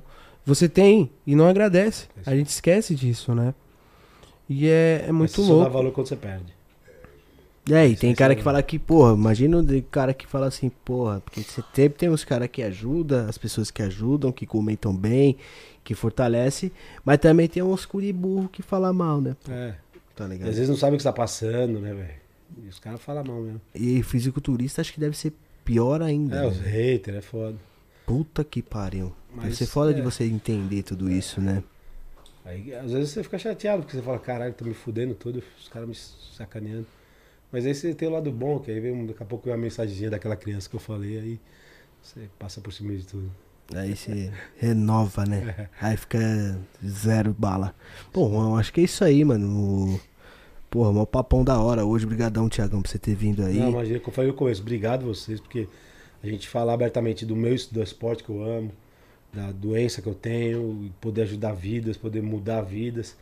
Então eu preciso disso, né? Preciso que as pessoas ouçam, né? Preciso que as pessoas me conheçam. E essas oportunidades assim, cara, sou muito grato aí vocês aí por ter me chamado. Ô, eu que agradeço você ter vindo aí no Papum. Se você quiser fazer alguma. É, agradecer algum patrocínio, alguma coisa que você tem, fica à vontade aí, mano. A câmera é sua, o Papum é seu, é nóis. Obrigado, galera. Obrigado por terem quem esteve aí com a gente, as perguntas. Queria agradecer aos meus patrocinadores. Não vou falar aqui quase que eu sempre acabo esquecendo alguma, e depois fico puto comigo. lá, Todo cara. mundo que me segue sabe quem são meus patrocinadores, pessoas que me ajudam, que fazem eu viver o que eu vivo. E, e falar, cara, pra você que assistiu essa live, que tem alguém que passa por algum momento de doença, é, faz a pessoa ouvir um pouco do que a gente fala, às vezes, sabe? Pra estar acompanhando a gente, pra ver nosso dia a dia, pra... porque às vezes as pessoas reclamam de coisas pequenas, né? E às vezes é, não tô me. Eu não gosto de ficar falando, porque parece que às vezes tô me martelando, ah, coitadinho, cara, eu demorei quatro anos, cinco anos pra falar que eu era diabético na rede social. Eu era e não falava, ninguém sabia, porque eu ficava com medo que as pessoas achassem que eu tava querendo me aproveitar disso. Então, as pessoas seguirem, as pessoas que estão com, com diabetes ou com outras doenças que estão se, se matando aos poucos, né? Deixando de viver por causa da doença. De repente, a gente acaba sendo uma motivação para essas pessoas e isso enaltece demais minha vida, meu coração. Eu fico muito feliz por isso. É nóis, obrigado por você ter vindo, Tiagão. E, porra, e legal demais você aí do outro lado da tela, caso tenha Tô até diabetes. calado. Você viu? Não pare de viver, mano. Seja igual esse cara aqui, represente aí, ó. Hoje, fisiculturista gigantão, tá? Verdade, E o hein? convite, cara, o pessoal ir lá na, entrar no O2 underline CT, o nosso Instagram da minha academia, pra estar conhecendo. Eu deixei na descrição do vídeo, galera. Aí o Instagram do, do Tiagão tá aí na descrição. Da academia dele também tá aí. O canal do YouTube tá aí na descrição. Bem diferente, cara, uma- um conceito bem diferente, é um conceito de mudanças de vidas. E quem quiser conhecer lá, só mandar um direct pra O2. É uma academia que não é aberta ao público, 100% aberta ao público, é uma coisa mais restrita. Mas fica meu convite aí pra todo mundo que assistiu, principalmente pra vocês dois, que vocês vão lá conhecer, que eu quero que vocês retomem aquilo que vocês viveram. Uhul! Se bem que eu tô com shape da hora já, né, meu? Ó. Sempre tenho que melhorar, sempre tenho que melhorar. É verdade. Só uma perguntinha pra finalizar, Tiagão. Quanto você tá de braço agora? Cara, eu te- a última vez que eu medi eu tava com 53. Puta. Mas agora em dieta deve ter. Tem meio metro de Tenho braço. eu tenho 53 só de cabeça. Caraca. A última vez que eu medi 53, de perna 76. De perna. Tá! Você é maluco, rapaz! Ó, rapaziada, o canal de cortes tá aí na descrição. Se inscrevam lá. É, lembrando vocês que. Porra, mano. Tá pô, pra mim é uma perna de frango. Finalizando parceiro. aqui. Finalizando aqui, a gente vai estar no Spotify. Então você que tá treinando aí, você que tá no Uber, você que tá trabalhando alguma- de alguma forma, pode escutar a gente também no Spotify, beleza? Pô, transando, escutando o Thiago falando da diabetes, é legal, pô. Já pensou que da hora? Já pensou o cara aqui da hora? O cara dando rumo lá, escutando, pô, diabetes. Caralho, hein, mano. Se inscrevam no canal, rapaziada, caso não seja inscrito, acompanhe também o Thiagão no, no Instagram dele lá, também o canal do YouTube aí da, do centro de treinamento dele, da academia dele aí, que é muito bacana. Vamos ver se a gente conhece lá, né, Juan? Vamos, com certeza, gravar Vamos um lá. leilão lá, né? Pô, vai ser foda, hein? Você é loiro. Chegar de XJ lá, pô, vai chegar? Cara, Aí pô, sim. Você é louco já? Dá uma volta lá já na, na academia, pô.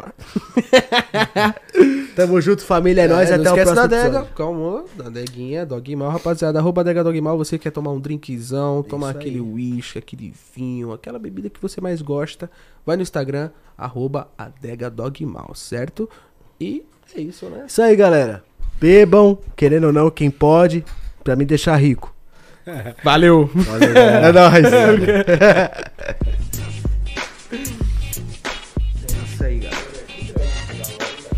Muito louco, né? Caralho, papão muito monstro.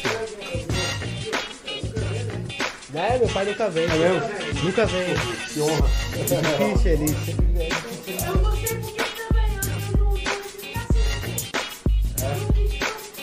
Ah, mas é fácil de ver, só depende de você também, né? Faz a natação. Não desculpa não, hein? Muito bom. Ai.